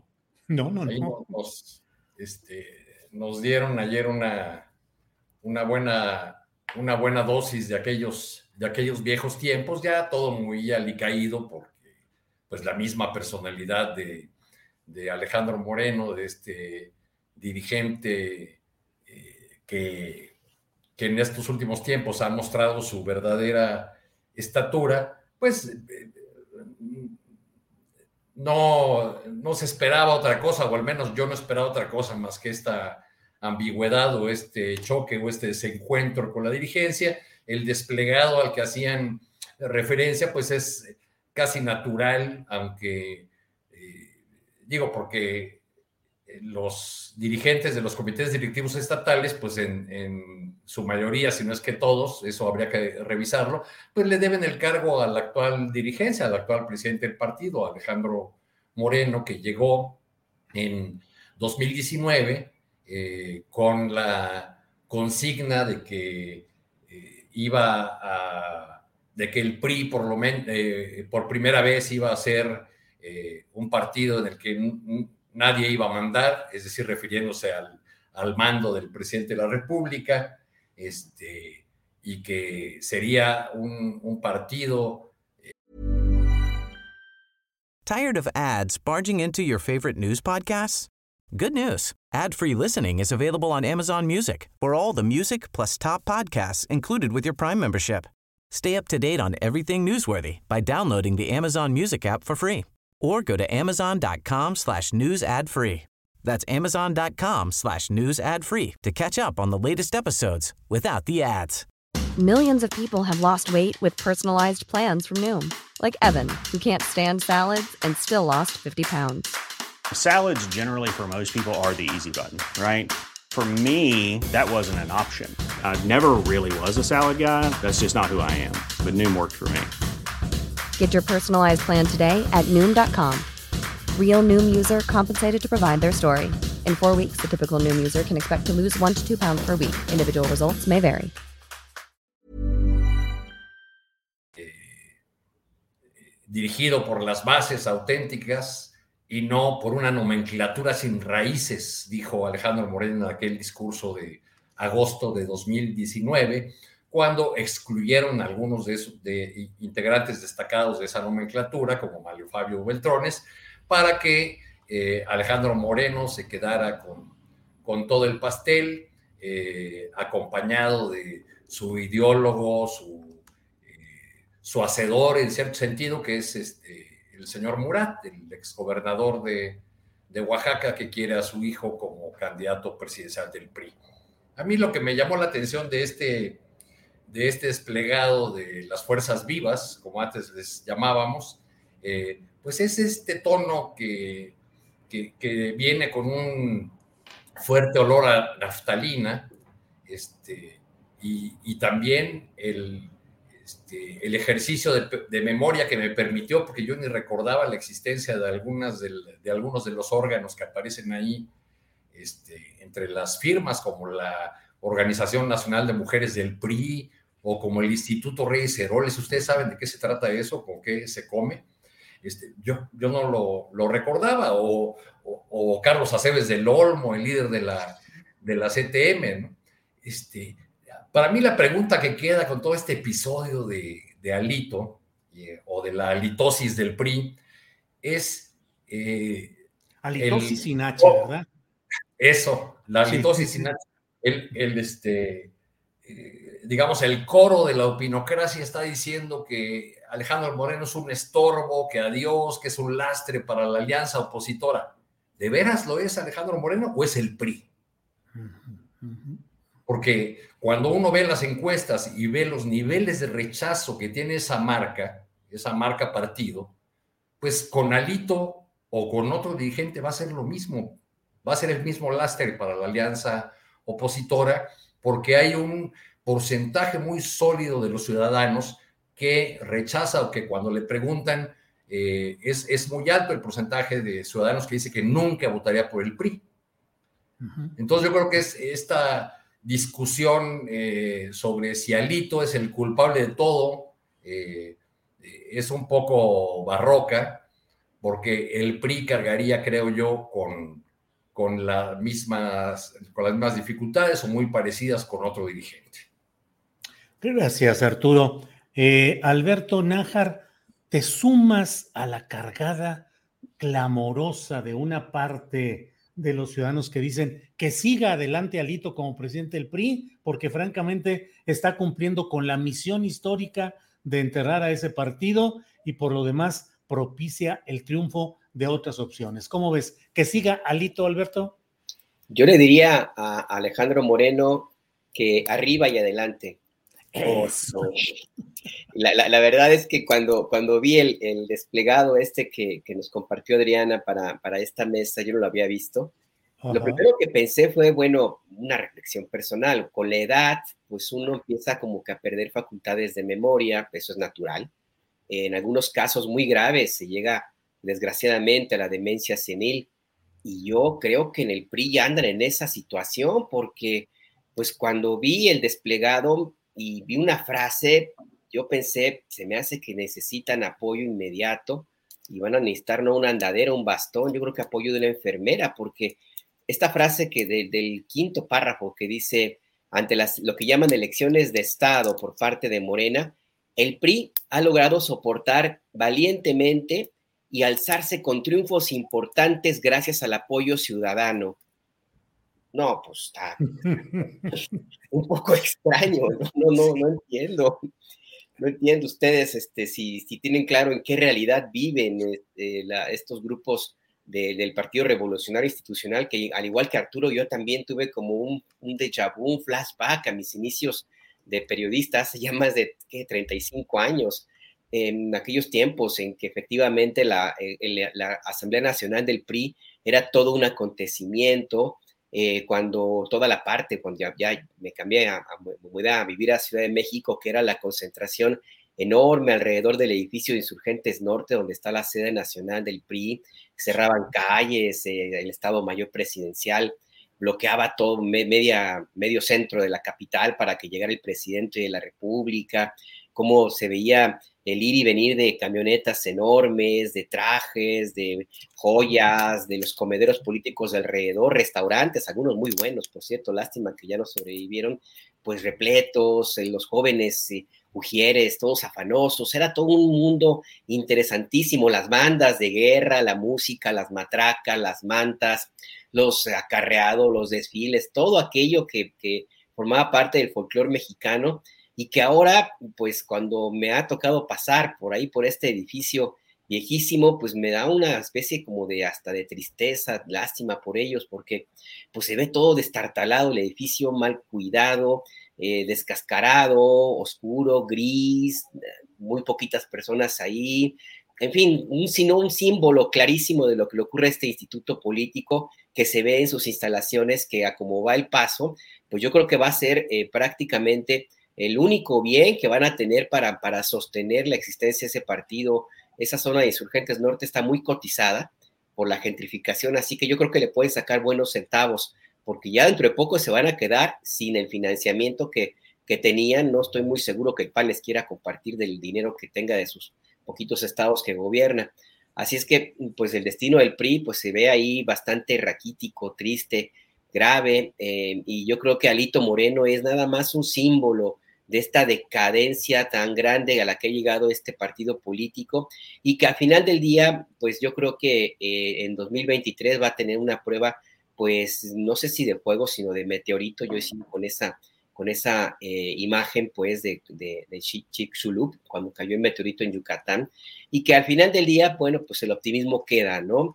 Para ellos, por supuesto, porque no hay que olvidar que, bueno, pues los dinosaurios se transformaron en especies más chiquitas, Así es que pues sí, tal vez vamos a ver dentro de, 2023 y quizás en 2024 más tardar a, una, un partido revolucionario institucional más chiquito. Habrá que ver si le conservan el nombre y habrá que ver cómo es que se eh, inicia su proceso de, adaptación. Lo cierto es que ahí habrá que hacer un balance y no es el momento, porque la verdad que dentro de todo, más allá de todo lo que pueda provocar el análisis pues, eh, del, del, saldo tan trágico y funesto que nos deja este partido político, pues también es importante recordar que fue el PRI el, el, que moldeó al México que ahora vivimos. Fue el PRI el que generó las instituciones de educación, para bien o para mal, que nos enseñaron lo que ahora, pues varias generaciones de mexicanos, pues sabemos, y no por, para bien y para mal, sino porque sabemos la historia, la construyó también el PRI, el, inclusive hasta, hasta las artes, hasta los grandes murales eh, y los íconos de la revolución y también la decisión de concentrar la historia eh, del origen de nuestro país, el eh, actual mestizo, como la mezcla entre dos pueblos, el azteca y el español, pues es resultado de un afán del PRI que moldeó, insisto, a este México y del cual pues, los políticos están jugando con las mismas reglas, eso no se lo han podido sacudir. Así es que el tema aquí, bueno, ya estamos a punto de ver las exequias del Partido Revolucionario Institucional. Yo creo que es el momento de empezar a ver hacia adelante y revisar hasta dónde, hasta dónde traemos eh, nosotros esta, esta misma forma de hacer política y la necesidad de, de cambiarla y transformarlo para poder darle el siguiente paso en la transformación del país. Desgraciadamente, y con esto cierro, el partido que nos gobierna pues está muy, muy hecho a estos usos y costumbres y pues como todo indica que va a seguir gobernando, sería buena una reflexión de si es realmente lo que necesita el país en estos momentos, Julio. Gracias, Alberto. Eh, Juan Becerra Costa, eh, el domingo Morena echó la casa por la ventana en una plaza de Toluca como arranque rumbo a las campañas estatales en el Estado de México y en Coahuila y la nacional de 2024. Esto ha generado una serie de movimientos de diversa índole, pero particularmente la oposición y hasta el propio Ricardo Monreal han dicho que podrían constituir actos anticipados de campaña. ¿Qué opinas de lo que sucedió ese domingo ahí y si crees que son actos anticipados de campaña, Juan Becerra Costa? Pues mira, de, entrada es mucho lo que sucedió ahí, es mucho lo que se tendría que analizar. No solo fue una asamblea, no solo fue un corcholata fest, como le llaman por ahí, eh, tiene mucho de fondo. Ya, sobre lo, lo, que me preguntas de, este, de la denuncia que, que se están haciendo, que presentó el PRD, pues claro, era de esperarse, ¿no? La oposición está muy enojada por la Asamblea de Morena en el Estado de México el fin de semana pasado. O sea, no sé si ustedes coincidan, pero yo me los imagino al bloque opositor, sobre todo al PRI, poniendo esa misma cara que pone Juan Gabriel en el meme en el que aparece escondido atrás de la palmera. No sé si lo han visto. Digo, es que están siendo como testigos de, de, cómo le están bajando la novia, ¿no? Sin posibilidad de resarcir esta situación. Se la están bajando y no hay vuelta atrás. Y por más que el novio le hable a sus cuates, igual de decadentes que él, y le ofrezca a la novia nuevas aventuras, no sé, un trío ahí gerontofílico, dinosauriesco, pues ya no va a regresar. Entonces volvemos a lo mismo, ¿no? en este caso al PRD haciendo lo suyo, que es poner quejas en el INE. O sea, se ha vuelto especialista el PRD en poner quejas en el INE. Es el gestor de Va por México para estos asuntos. Como ya no tiene gobernadores, tiene muy pocos representantes, pues yo creo que, que, que, se va a dedicar a eso, ¿no? A, a, ser el gestor de quejas ante el INE de Claudio X González. Este, pues, oye, hay que quejarnos ante el INE, dice Claudio X, inmediatamente le hablan al PRD para que lleve a cabo esta gestión. Incluso podría utilizar el partido del eclipse, el eslogan de se rompen eventos a sillazos, se rentan diputados y se ponen quejas ante el INE. Aceptamos tarjetas y vales de despensa, podrían concluir. Y bueno, bueno de algo debe alquilarse el PRD, porque pues ya le quedan muy pocos rubros, ¿no, Juan? Sí, no, ya prerrogativas ni hablemos, algo tiene que hacer, entonces pues ahí está como gestor de, de, de quejas ante el INE, puede ser una de sus actividades comerciales. Pero bueno, esta queja, la de la de la Asamblea de Morena en el Estado de México, este, pues dice también mucho de lo mismo, ¿no? De lo que se, se, se ha dicho en otras quejas igual, ¿no? O sea, actos anticipados de campaña, este, se va, por supuesto, contra los ahí participantes, primero contra la jefa de gobierno, contra Dan Augusto, contra Ebrard, Mario Delgado, y luego contra todo el partido de Morena, ya para abreviar y no seguir dando nombres. Y también acusan de uso indebido de recursos públicos. Pues que lo comprueben, porque lo del uso de recursos públicos indebido híjoles, eso sería imperdonable, Julio. Estamos hablando no solo de un delito muy serio, sino de una acusación contra un movimiento por el que la población, pues votamos masivamente con la confianza de que se van a erradicar estas prácticas. Por ello, si esto fuera cierto, que lo comprueben, que muestren las pruebas de sus dichos. Y con respecto a actos de campaña adelantados, híjoles, pues aquí sí dan ganas, sí le ya bajan las tres rayitas, ¿no? Ahora resulta que no puede haber asambleas y que en ellas no se puede hablar sobre la perspectiva electoral. No manchen, o sea, son ellos quienes están acusando censura, ¿no? Y ahora no dejan que hablemos del elefante en la sala porque adelantando. En fin, una más del PRD, de la coalición de, de, de, Va por México, un adelanto de muchas quejas que vendrán, que seguirán, porque los berrinches no van a parar de aquí al año 2024. Bueno, si hasta se niegan, ¿no? A incluso estudiar, leer las reformas planteadas por el presidente, pues así en modo de berrinche, valiéndoles gorro la vida legislativa del país y la representación popular que se les recomendó, pues como niños chiquitos se van a estar quejando de absolutamente todo, porque les quitaron su chupón. Pero te decía que este tema da para mucho, el de la Asamblea de Morena ya en Toluca. Si quieres, le paramos aquí con el tema de las quejas y luego le seguimos con otros que tienen que ver con las corcholatas, con todo lo que o tú me dices, me sigo. Órale, si quieres, eh, pregunto a Arturo y Alberto sobre si hay actos anticipados de campaña y lo que implica, y luego regresamos al Corcholata Fest en este episodio que Nájar ya nos habló de que ese edificio de insurgentes, el del histórico del CEN del PRI, pues puede convertirse en una especie de plaza de la nostalgia o convertirlo en un mall, en un centro. Tricolor Mall podría ser una buena idea para Alito para financiarse en todo esto. Pero Arturo, recuerdo, Julio, que ahí pongan una sucursal. Claro, con, esta difusora de ¿qué? Las, las viejitas para bonitas o la difusora del recuerdo, cosas por el estilo. Arturo Cano, ¿qué opinas sobre esta advertencia de que pueden ser actos anticipados de campaña, lo cual puede implicar sanciones o restricciones legales? Arturo.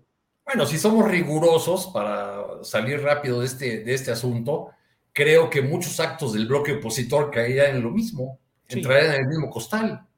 Porque desde hace cuánto eh, el PRI, el PRI, el PAN, el PRD están teniendo actos donde hablan del 24, donde eh, eh, perfilan a sus, a sus aspirantes o ellos mismos se van apuntando. Entonces yo creo que pues es, es lo que corresponde a la oposición, quejarse del partido en el poder, pues ya, ya verán eh, los órganos autónomos a los que tanto valora la oposición, si se incurrió o no se incurrió en ello. Pero ahora que tocaban ese tema del, edificio para cerrar, que no me quiero quedar con esto del, del PRI, eh, ¿cuándo comenzó en un intento de machetazo a caballo de espadas, Julio, ¿cuándo comenzó la debacle del PRI? Cuando Enrique, cuando Salinas decretó que la ideología del liberalismo social o cuando Enrique Ochoa Reza entró al edificio de insurgentes y preguntó, ¿dónde queda el auditorio Plutarco Elías Calles? Pues sí, claro, toda esa etapa, sí. Pero entró ungido ya para ser ungido como presidente del partido, ¿no? Y no sabía dónde quedaba el, auditorio principal, el auditorio histórico de, su propio, de su propio partido. Yo no estoy tan seguro de si estamos frente a la extinción del PRI al menos me parece que va a durar otro rato más, porque lo que sostiene al PRI actualmente eh, son los cacicazgos estatales, los cacicazgos locales o los grupos de poder, si no los queremos llamar eh, cacicazgos.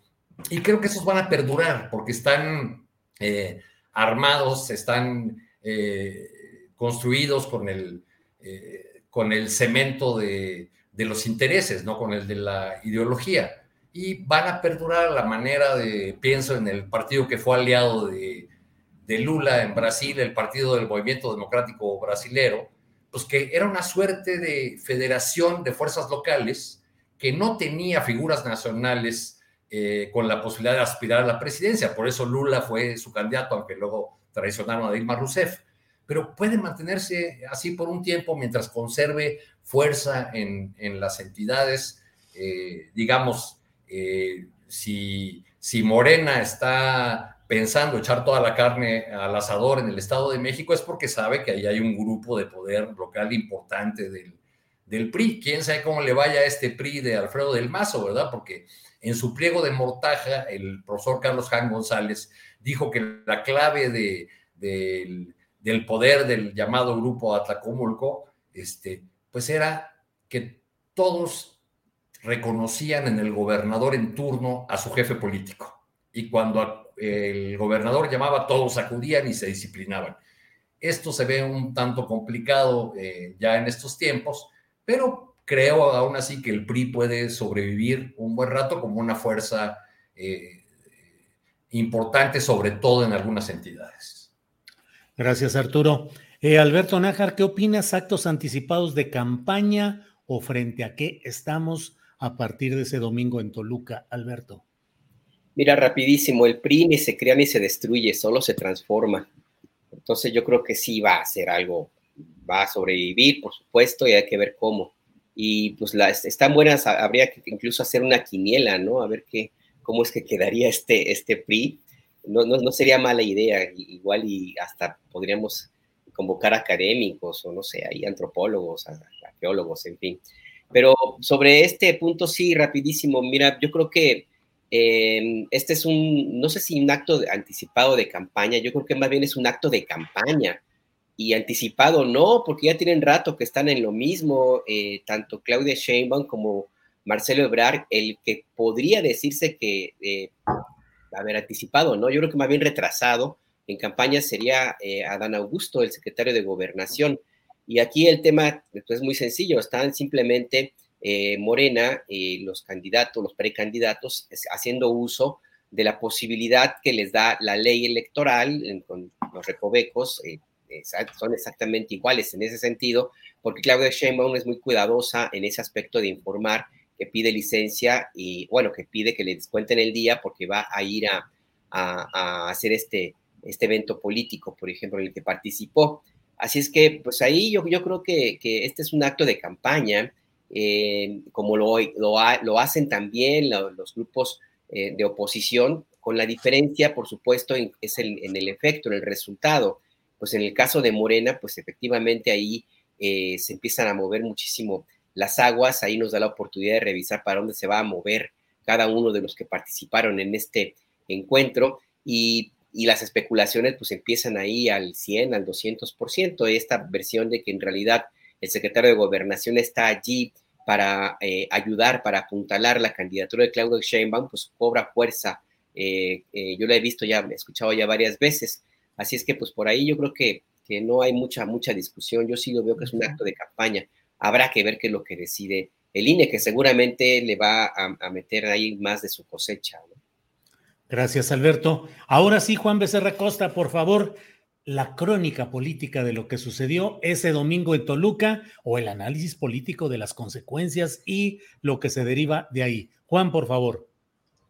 Ya se le quitó el micrófono, ¿verdad? Ya. Es que no ya, Pues mira, lo que vimos, Julio, pues es un, acto en el que varios este, elementos de Morena, varios miembros de Morena, este, se reunieron este, y, por supuesto que hicieron actos de campaña, de eso no nos queda la menor duda.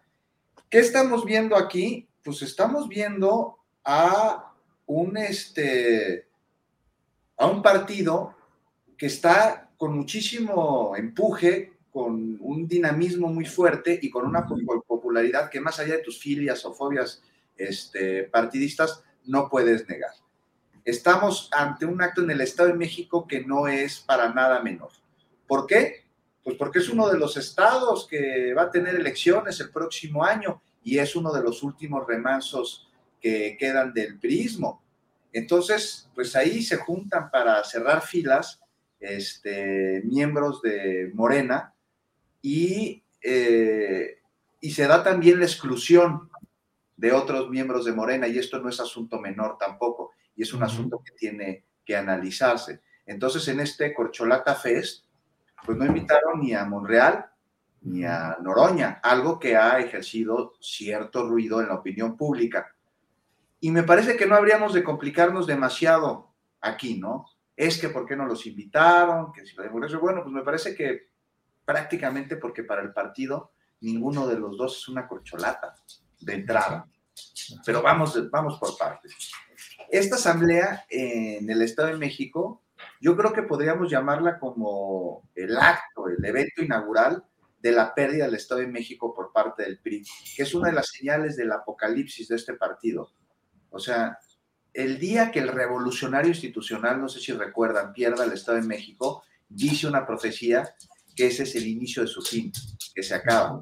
Y todo pareciera indicar que el PRI perdería abrumadoramente el Estado de México porque la fuerza y el empuje que mencionaba de la 4T se suma, además no viene sola, se suma a la debilidad y a la inmovilidad del holograma que tienen en el Estado de México los priistas como gobernador y también en el pueblo del Estado de México.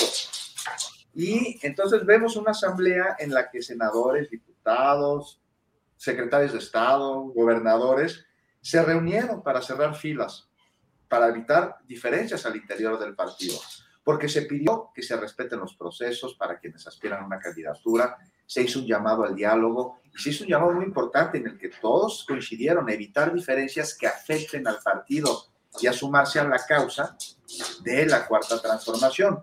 Entonces esto antepone en el discurso la causa a los intereses personales, algo que no hemos visto en todos los miembros del partido, sin lugar a duda.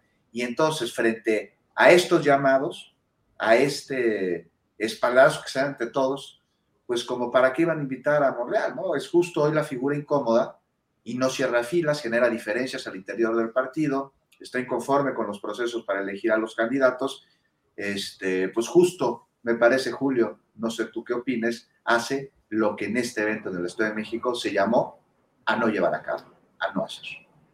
Gracias, Juan. Arturo Cano, ¿qué lectura tienes de lo sucedido el eh, domingo, efectivamente con la exclusión de Monreal y de Noroña? Hay quienes dicen, bueno, Monreal, eh, perdón, Noroña no es afiliado a Morena, pero en el templete estuvo, por ejemplo, el gobernador de San Luis Potosí, Ricardo Gallardo, que formalmente es militante del Partido Verde y llegó al poder a nombre del Partido Verde y sigue ahí. Es decir, hubo alguien que no estaba en ese lugar. El propio presidente de la República, ante una pregunta en la conferencia mañana de prensa, dijo, sí, que los inviten a todos, a Esteban, a Esteban Moctezuma, a Tatiana. Bueno, Tatiana tampoco es militante de Morena y Esteban pues yo no sé si formalmente habrá renunciado Esteban Moctezuma al PRI y se habrá afiliado a Morena, creo que no. Pero en fin, lectura y perspectivas que tengas de este acto del domingo en Toluca, Arturo. bueno, yo no, yo no veo el espaldarazo que ve Juan, el espaldarazo mutuo compartido. Eh, más bien me, me, pareció un evento en el que, así como cuando iba a haber bronca a la salida de la escuela secundaria, los contendientes antes de la hora de salida de que sonara la chicharra empezaban a medirse con la mirada, ¿no? Hay tiro. Eh, hay tiro, pero en morena, ¿no? este, entonces, eh, de alguna manera se están eh, midiendo, por eso también, según se ha sabido por, por, algunas crónicas, los dos principales contendientes o las dos principales corcholatas tuvieron la posibilidad de invitar a a sus allegados este, por miles para que estuvieran en el, en el meeting. Pero creo que lo más importante en este evento no ocurrió en el, en el meeting, eh, sino ocurrió en los restaurantes cercanos, donde eh, se reunió la cúpula, el Estado Mayor morenista con las corcholatas. Eh, en el caso de los aspirantes a la candidatura en 2024, para definir ciertas reglas que se han ido eh, discutiendo en la, cúpula del, partido y con el presidente de la República, eh, para hacer un compromiso de, unidad, para avalar eh, el método de la encuesta, con el que, por cierto, no necesariamente todo el mundo de los que tienen posibilidad de competir está de acuerdo. Yo no estoy muy seguro si, si Marcelo Ebrard esté totalmente de acuerdo con el tema de la de la encuesta, ¿no? Nada más que a él no se le cuestiona igual que a, Ricardo Monreal. Este, eh, ese desayuno de fijar reglas fue muy importante, pero también hubo otra reunión a la hora del desayuno que me, me, cuentan en la que estuvieron solo tres personas, Adán Augusto López, secretario de Gobernación, Mario Delgado y la secretaria de Educación Pública, Delfina Gómez le avisaron a Delfina que ella va a ser la candidata del Estado de México, según mis fuentes en, en Morena, y eso, eh, a eso hay que añadir que pues, las, las, cuentas no le salían al senador Higinio Martínez, eh, tiene muy poco tiempo, se han acortado los plazos porque todo se ha acelerado en esta contienda, y el nivel de, de conocimiento que trae el senador Higinio, pues es eh, alrededor de un tercio, de un 30% contra el doble de, Delfina, entonces tiene una dificultad si el método es, es la encuesta.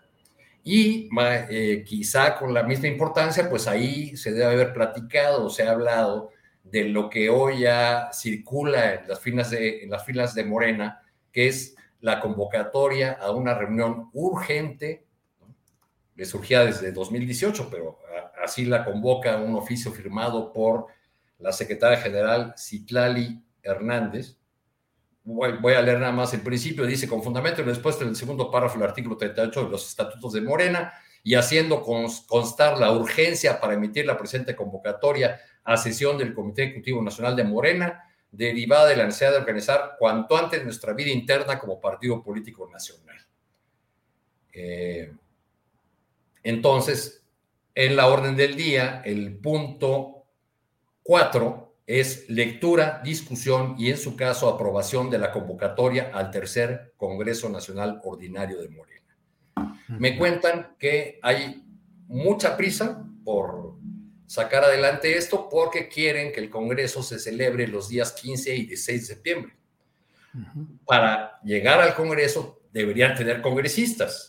Eso pasa por renovar los comités municipales, los comités estatales, por elegir congresistas, es decir, un proceso muy complicado eh, que eh, Morena había o ha pospuesto desde 2018, cuando Andrés Manuel López Obrador ganó la presidencia, si ustedes recuerdan, se presentó en, un acto de, Morena este, para solicitar que se eh, pospusiera en, atención a que iba a, tomar el poder, que lo más importante era tomar las riendas del gobierno, que se eh, prolongara el mandato de los órganos eh, de gobierno del partido, y fue así como Jacob Polemski se quedó un tiempo largo al frente, al frente del partido. Bueno, entonces, al parecer, lo que no se movía en Morena, pues se va a comenzar a mover. Ya veremos cómo, porque pues el, primer problema que tiene eh, este partido es quiénes van a participar en, la reactivación de la vida orgánica. Eh, porque no se han puesto de acuerdo con el padrón de militantes. Y hasta donde esté, todo esto es preliminar porque están en este momento dándose las, las definiciones, eh, buscarían ir sin un padrón consensuado a todo este proceso de renovación de la dirección, que, ojo, dato muy importante, los únicos cargos que no estarían eh, en juego son el de presidente y secretario general. Es decir, Mario Delgado y Citlali permanecen. Vaya, vaya, pues qué información tan interesante, Arturo. Alberto, pues es lo bueno de que tengamos aquí tres reporteros que dan la nota siempre y están atentos a lo que viene caminando. Alberto, eh, ¿Qué opinas sobre este tema del domingo y sus consecuencias prácticas, inmediatas algunas? Pues mira, la consecuencia evidente pues es que ya está em, muy claro que la carrera por la candidatura pues está todo lo que da.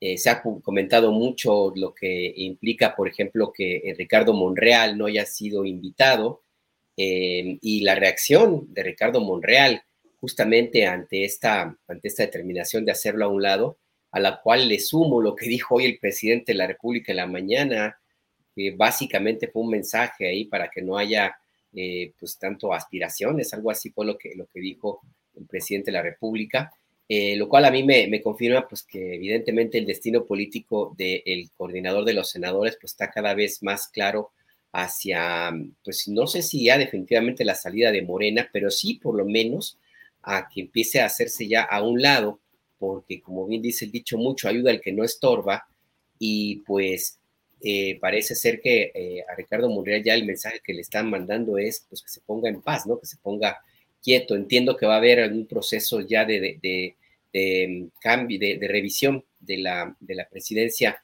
de la Cámara de, Senadores y ahí Ricardo Monreal no las trae todas consigo como para que pueda impulsar a un candidato.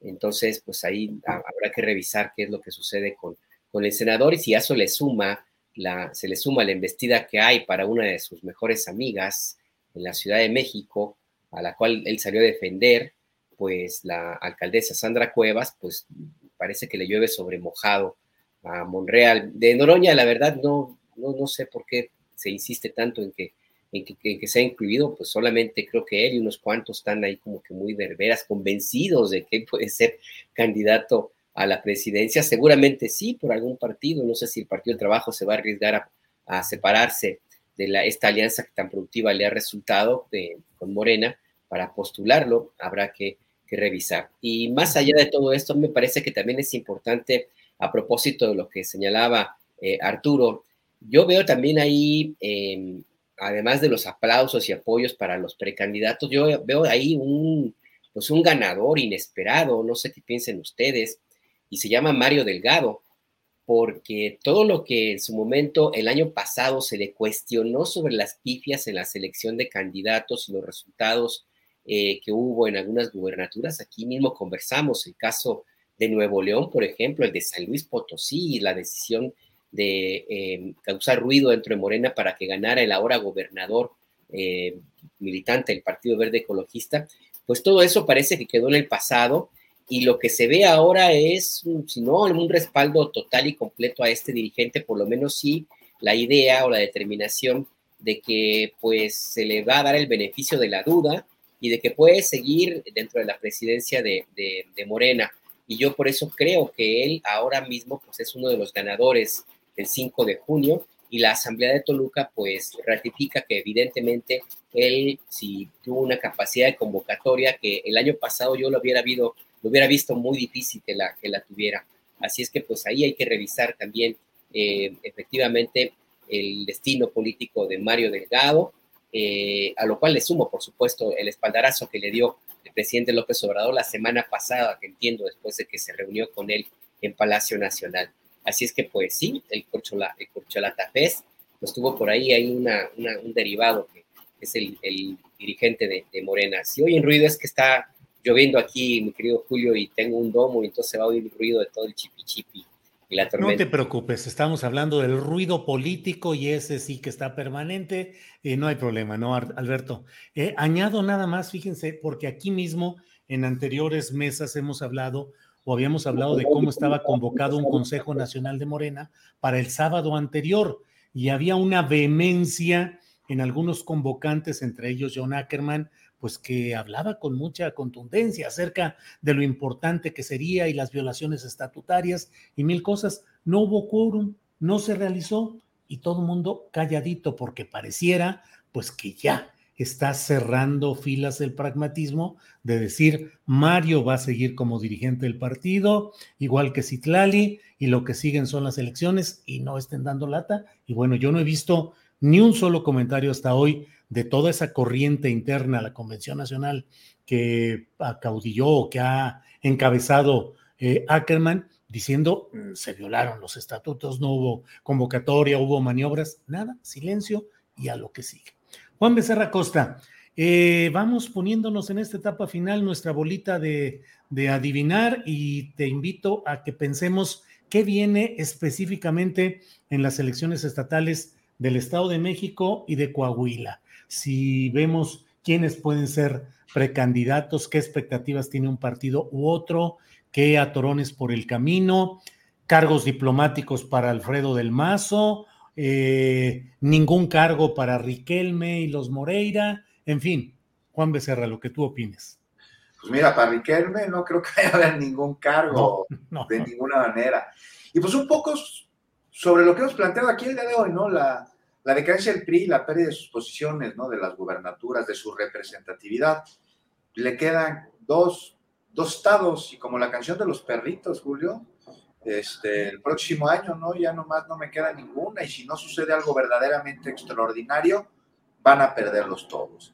Y es que pues no hay colisión ahí, alianza que pudiera sostenerlos y carecen de, de proyecto, ¿no? Si la ciudadanía los reconoce como antagónicos, como ladrones que al ocupar el cargo pues, son los que cerran el presupuesto, los que hacen sus business ahí con los cuates, quienes cobran mordidas para todos, los que mandan los guaruras que impiden el paso y se nos cierran las avenidas pero más allá de eso, a Del Mazo se le fue el Estado, ¿no? De las manos. Decíamos aquí que es un holograma, no ha hecho nada. ¿Qué ha hecho Alfredo Del Mazo? Con una parálisis gubernamental, este, pues el Estado vive uno de sus peores momentos en cuanto a inseguridad se refiere. Y, pues tal vez el único movimiento que podamos ver desde eh, la oficina del gobernador, pues tengan que ver con redes sociales, ¿no? Ahí sí los vemos que operan con, con bots el otro día con Alberto Escorce estábamos analizando cuánto dinero no se gasta en cada una de sus campañas, Alfredo del Mazo, y estamos hablando de por campaña millones de pesos, ¿no? Entonces de repente ves ahí este, tendencias en Twitter, ves este, Chalma y dices, ¿qué pasó en Chalma? Y no, es que ahí estuvo Del Mazo y ¡pum! Los bots inundan la conversación en redes sociales. Y mientras tiene a los bots bien ahí presentes, olvida a los vivos, olvida a los ciudadanos, olvida sus necesidades, olvida lo, lo que están sufriendo, no hace territorio más allá de las plazas, de los kioscos. Y pues de la sucesión me preguntabas, pues no sé, suena Ernesto Never, ¿no? El, dinosaurio como su sucesor, pero por ahí también dicen que, que, salió de su gabinete medio peleado, ¿no? Yo no creo. A ver qué decide también la alianza, ¿no? El Estado de México, pues este, se lo van ahí a, a disputar la candidatura del bloque este, va por México este, y, a ver si, si, queda el ungido por Del Mazo, sea quien vaya a ser, o queda otro cuadro ahí, pero como sea. ¿no? O, Margarita, o Margarita Zavala. Imagínate, Margarita Zavala.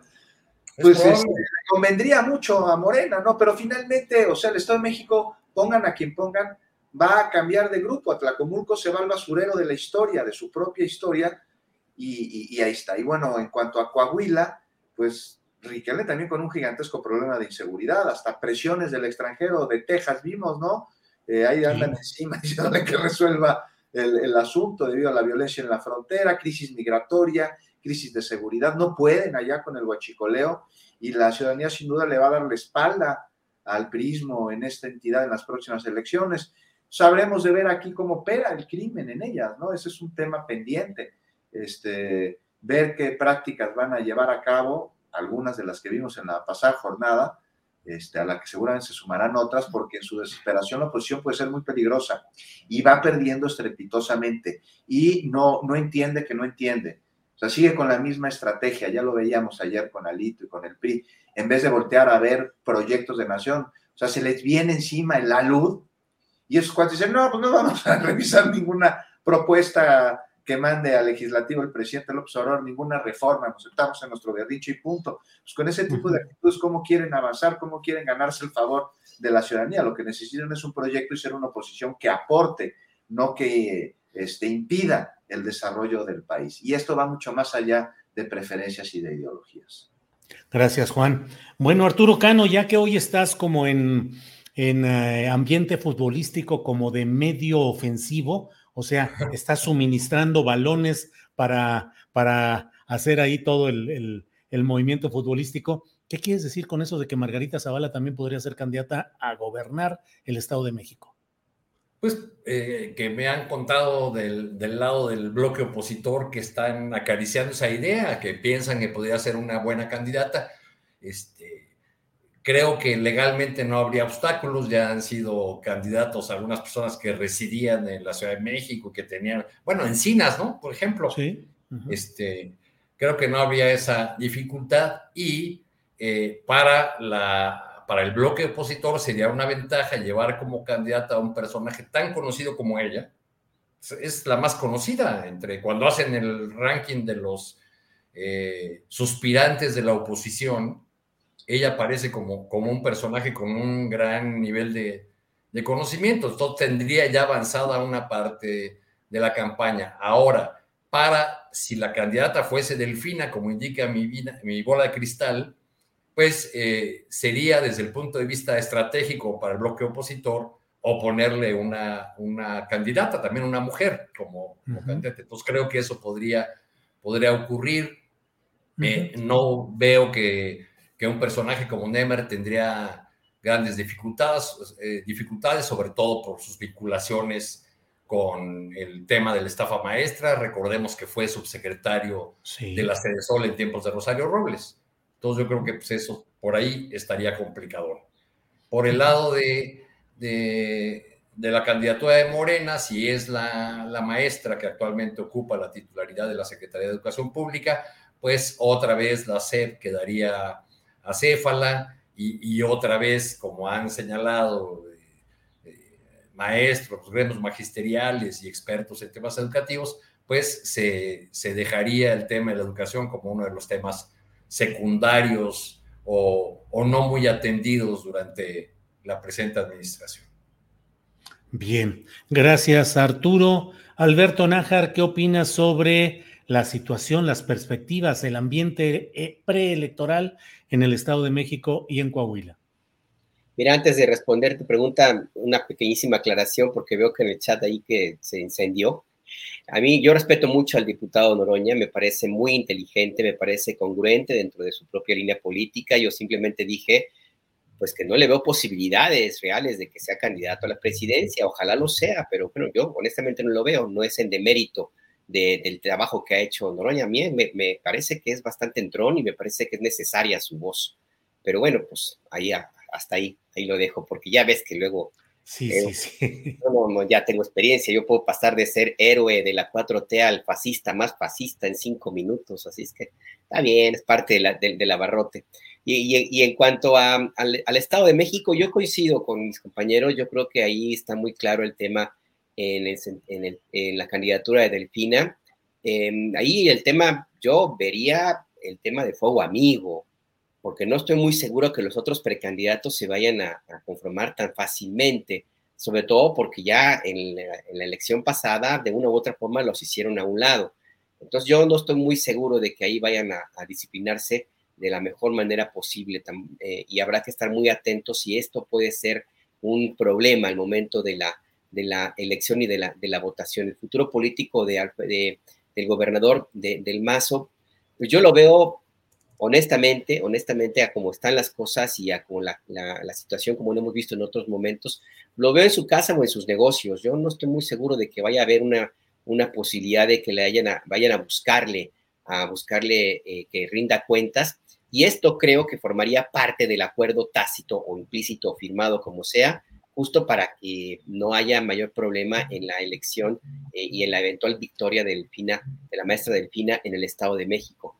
En Coahuila, yo sí veo que el PRI va a renovar, no necesariamente porque tenga los mejores candidatos, sino por el control político de los Moreira y porque además, honestamente, la izquierda no ha tenido un papel muy grande históricamente hablando y veo complicado después del resultado electoral en Durango que vayan a, a remontarse, pues. Yo más bien veo un activismo muy intenso a partir de ya de parte de la Alianza Va por México en esa región y, y, pues como están pegaditos, comparten territorio, yo creo que no van a permitir que Morena les vaya a, a, a arrebatar eventualmente el control político de, de Coahuila. Eh, puede ser una oportunidad para el PRI o puede ser inclusive una oportunidad para la Alianza y, y el Partido Acción Nacional, pero en ese sentido yo no lo veo con, con, mayor, mayor problema. Y en el caso de los candidatos de parte del PRI en el Estado de México, pues ya va a ser una cuestión muy, muy local, ojalá, oja, eh, en términos de los, de los de quienes pueden ser el secretario de gobierno u otros políticos que ya alzaron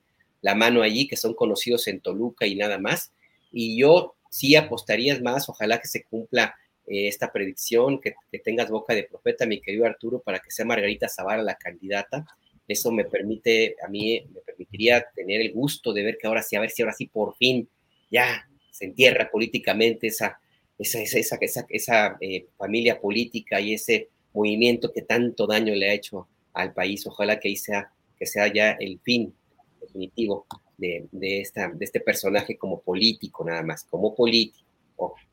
Sí, sí, sí, no, oh, bueno. Sí, ahorita se te van encima, Alberto. Bueno, son las 2 de la tarde con 55 minutos. Empezamos muy puntuales este programa, esta mesa. Así es que nos quedan breverías de un minutito, un postrecito, lo que desees, Juan Becerra Acosta, por favor. Pues rápidamente, por más que quisiera que fuera posible, yo dudo enormemente que los opositores pusieran a Margarita Zavala en el Estado de México. A ver si no es una filtración de esas de una borrachera que se puso Felipe Calderón. Dijo, Margarita va a ser la candidata del Estado de México. Lo dudo enormemente que se metan un balazo de este tamaño en el pie. Y rápidamente, eh, Caramelito, pues Finalmente lo de los eh, transportistas aquí en la Ciudad de México, ¿no? Uh -huh. eh, lo del ajuste este a un peso en la tarifa. Y aquí lo interesante son los compromisos que adquirieron los transportistas. ¿Cuántas veces no nos hemos escuchado hacer compromisos y cuántas veces los hemos visto cumplirlos? Ni una los hemos visto cumplirlo y hacer la promesa N cantidad de veces. Pero ahora habrá unas verificaciones que iniciaron el día de hoy este, en las que se va a revisar pues, todos los acosos a los que llegaron, desde el uniforme, la licencia, el seguro, en fin, el cachapo, todo esto. Pues ojalá que, que, funcione y que sí se apliquen las este, sanciones correspondientes en caso de incumplimiento, que pueden ir hasta la eliminación de la ruta. Y este, pues nomás dejar ahí, eh, este, pues es un problema muy, muy, muy, muy grande el de, el de los transportistas concesionados en la Ciudad de México, que me parece que no solo se resuelve con este tipo de medidas, tendríamos que valorar la posibilidad, creo, de que el gobierno de la Ciudad de México absorbiera a estos operadores de automóviles, de, autobuses, perdón, de transporte público, en un esquema similar al que hizo en el Metrobús, lugar en el que eliminaron a los peceros y recontrataron a sus choferes ya con condiciones de trabajo de acuerdo a la ley, con horarios, en fin. Yo creo que sería una buena idea. Y finalmente sí cuesta muy caro el transporte en la Ciudad de México, pero es un derecho, el derecho a la movilidad y es un servicio, por lo que no sé ustedes qué opinen, pero por ahí platicando con algún amigo urbanista decía, esa tenencia que se le cobra a los autos de superlujo, que ya se les va a complicar el que puedan emplacar en Morelos y viven en la Ciudad de México, tendría que irse directamente al sistema de un transporte público que sea eficiente. No sé ustedes cómo lo vean, a mí me parece una buena idea. Gracias, Juan. Arturo Cano, por favor, eh, en esta parte final, caramelito, postre, lo que tú desees agregar. Este domingo cobra forma lo que te platicaba hace unas semanas el diputado Daniel Cibaja, Julio, allá en Guadalajara. Va el, canciller Marcelo Ebrard a tener un acto de campaña. Algún periódico, creo que el financiero, tituló Baño de masa se dará eh, Ebrard. Pues serán masitas en todo caso, porque eh, es una reunión básicamente con diputados locales y con regidores. Eh, lo destacable, como ya dije en alguna ocasión, o lo que a mí me parece destacable, es eh, quien encabeza este, este grupo de respaldo al canciller Ebrard, que es el diputado local Tomás Vázquez Vigil, a quien los maestros recuerdan como el más incapaz e impresentable de los secretarios generales que haya tenido el CENTE. Eh, claro, pues es este cuadro de la maestra Gordillo y ahí, como sabemos, pues hay una antigua alianza, una antigua relación con el ahora canciller y corcholata Marcelo Ebrard. Qué interesante. Tomás Vázquez Vigil. Bueno, Arturo, gracias. Alberto Nájar, eh, postrecito, caramelito, final, lo que tú deseas. No cabe duda que ahora andamos eh, muy instalados en el museo Tomás Vázquez Vigil y me acordaba. claro, claro. es diputado de Morena. Hijo, man, no. ¿Quién terminó separado o aliado del grupo del Baester, Arturo? Es del grupo del Baester. Del, ¿verdad? Es del. Es, del, grupo del. Todavía, sí, sí, sí, Bueno, pues así andamos, Alberto. Pues sí. Y, y, quien seguramente también va a tener que empezar a, revisar los archivos, las fotos, la nostalgia y a, hacer maleta la alcaldesa Sandra Cuevas.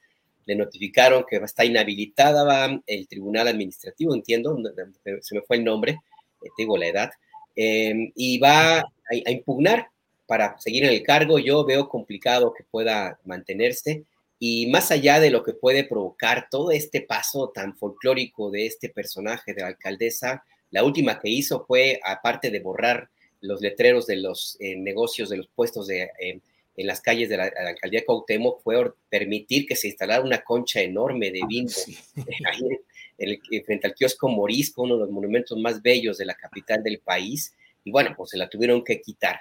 Entonces a mí, pues me parece que ahí habrá que ver qué es lo que sigue, cuál va a ser su reacción. No creo que tenga posibilidades de ganar el voto de los magistrados del tribunal, si es que es el, caso, arrancándoles pelotas con dinero.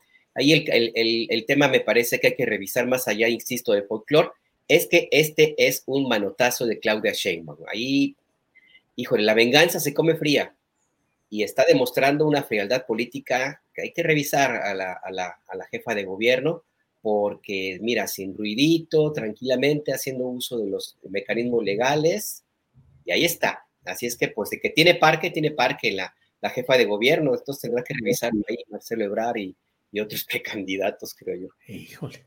Pues bueno, muchas gracias a los tres.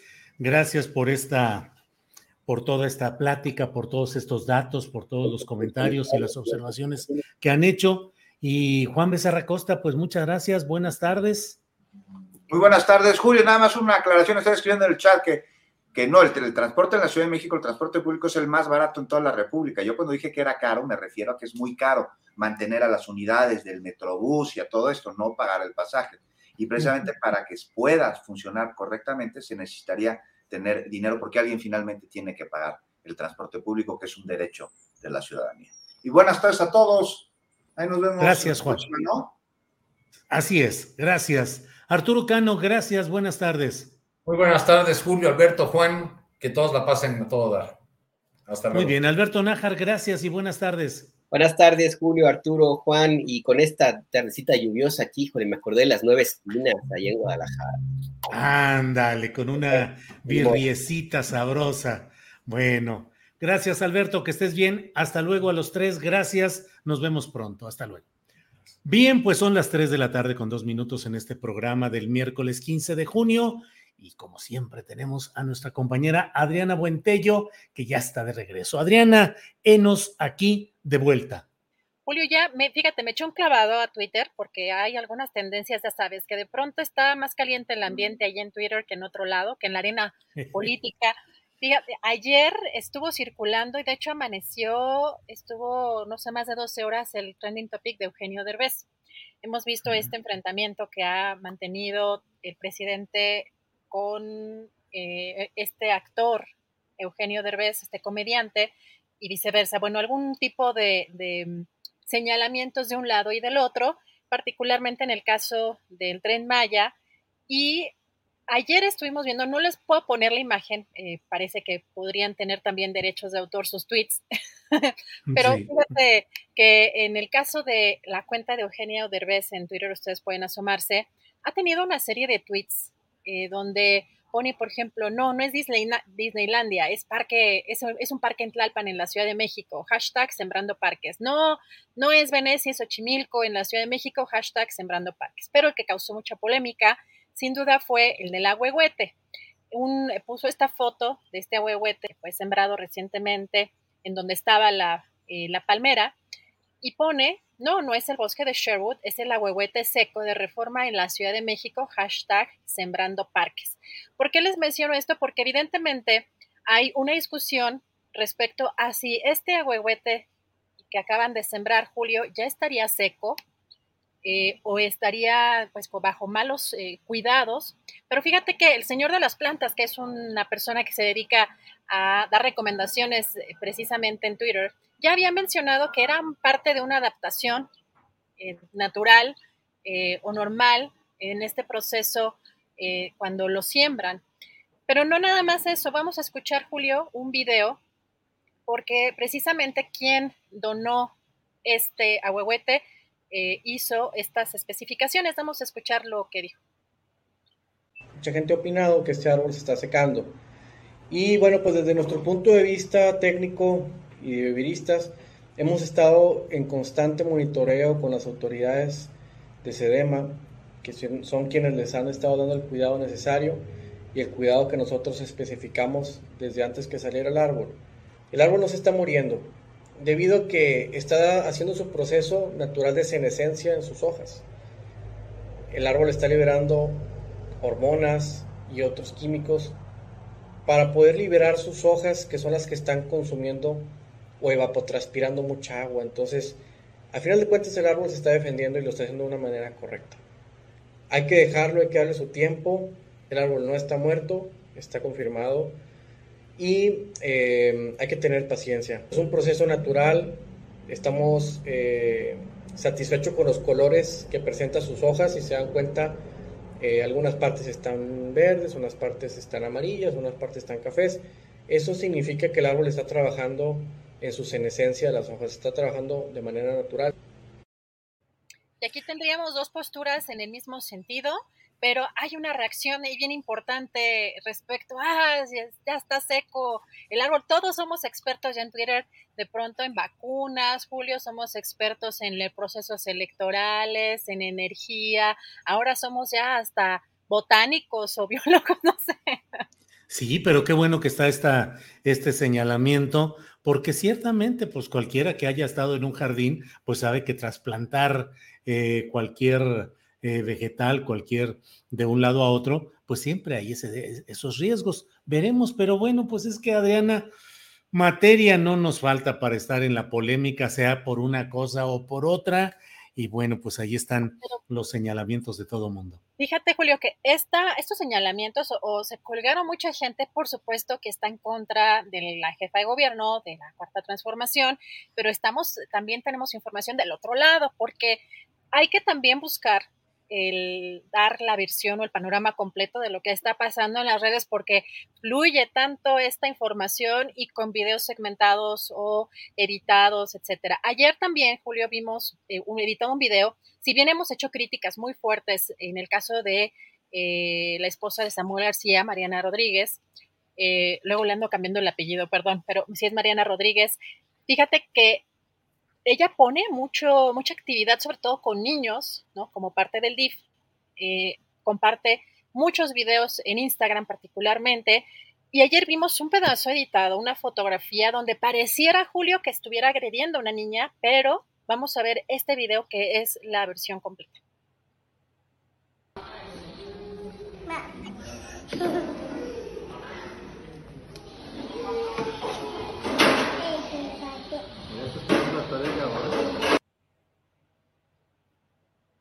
Pues hay que ver precisamente porque la imagen estuvo también circulando muchísimo sin tener el video completo, donde vemos que está jugando con una, una menor, con una niña, y creo que sí vale la pena el que también reflexionemos que estamos compartiendo en las redes sociales, eh, Julio, porque muchas de las cosas que también eh, circulamos están editadas o fuera de contexto.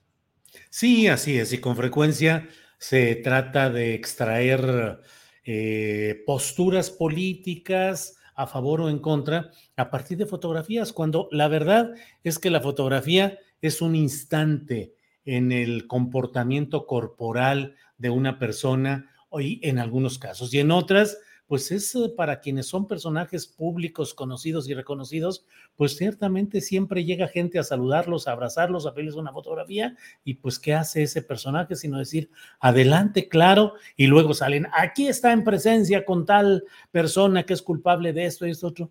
Eh, sí necesitamos mucho ir precisando los contextos, el entorno, el panorama completo para tener una opinión más, eh, pues más completa y más exacta de muchos de estos momentos gráficos, Adriana.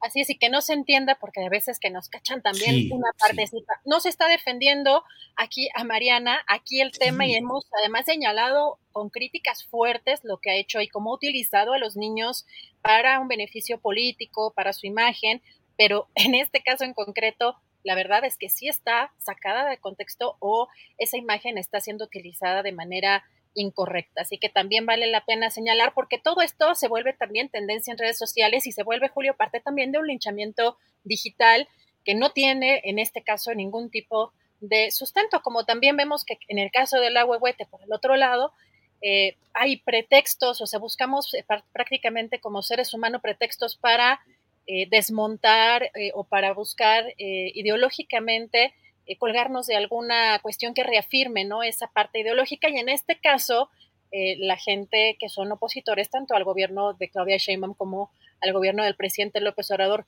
buscan cualquier eh, pues momento que puedan que pueda ser utilizado para como argumento para criticar estas gestiones. Y esto es algo nada más para asomarnos este día a las redes sociales. Muy bien, Adriana, pues entonces creo que ya tenemos eh, completa nuestra visión, nuestro panorama de este día. Pues sí, mira, aquí rápido te ponen aquí de defensora de Mariana algunos y otros dicen, no, no, claro que no, hay que, hay que ver todo, todo el contexto. ¿Televisión en blanco y negro, Julio? Pues sí, sí, sí, así es, así es, así es.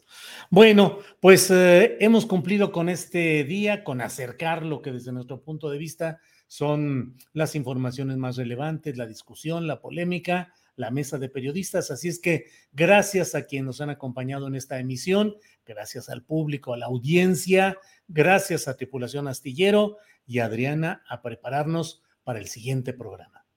Con mucho gusto, muchas gracias, buen provecho, nos vemos mañana.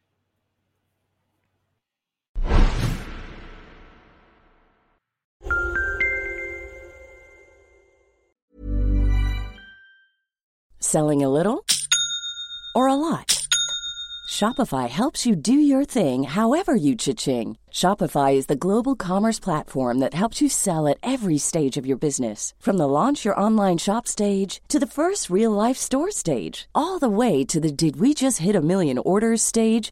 Shopify is there to help you grow. Shopify helps you turn browsers into buyers with the internet's best converting checkout. 36% better on average compared to other leading commerce platforms because businesses that grow grow with Shopify. Get a $1 per month trial period at shopify.com/work. shopify.com/work. Tired of ads barging into your favorite news podcasts? Good news. Ad-free listening is available on Amazon Music. For all the music plus top podcasts included with your Prime membership. Stay up to date on everything newsworthy by downloading the Amazon Music app for free or go to amazon.com slash news ad free. That's amazon.com slash news ad free to catch up on the latest episodes without the ads. Para que te enteres del próximo noticiero, suscríbete y dale follow en Apple, Spotify, Amazon Music, Google o donde sea que escuches podcast. Te invitamos a visitar nuestra página julioastillero.com.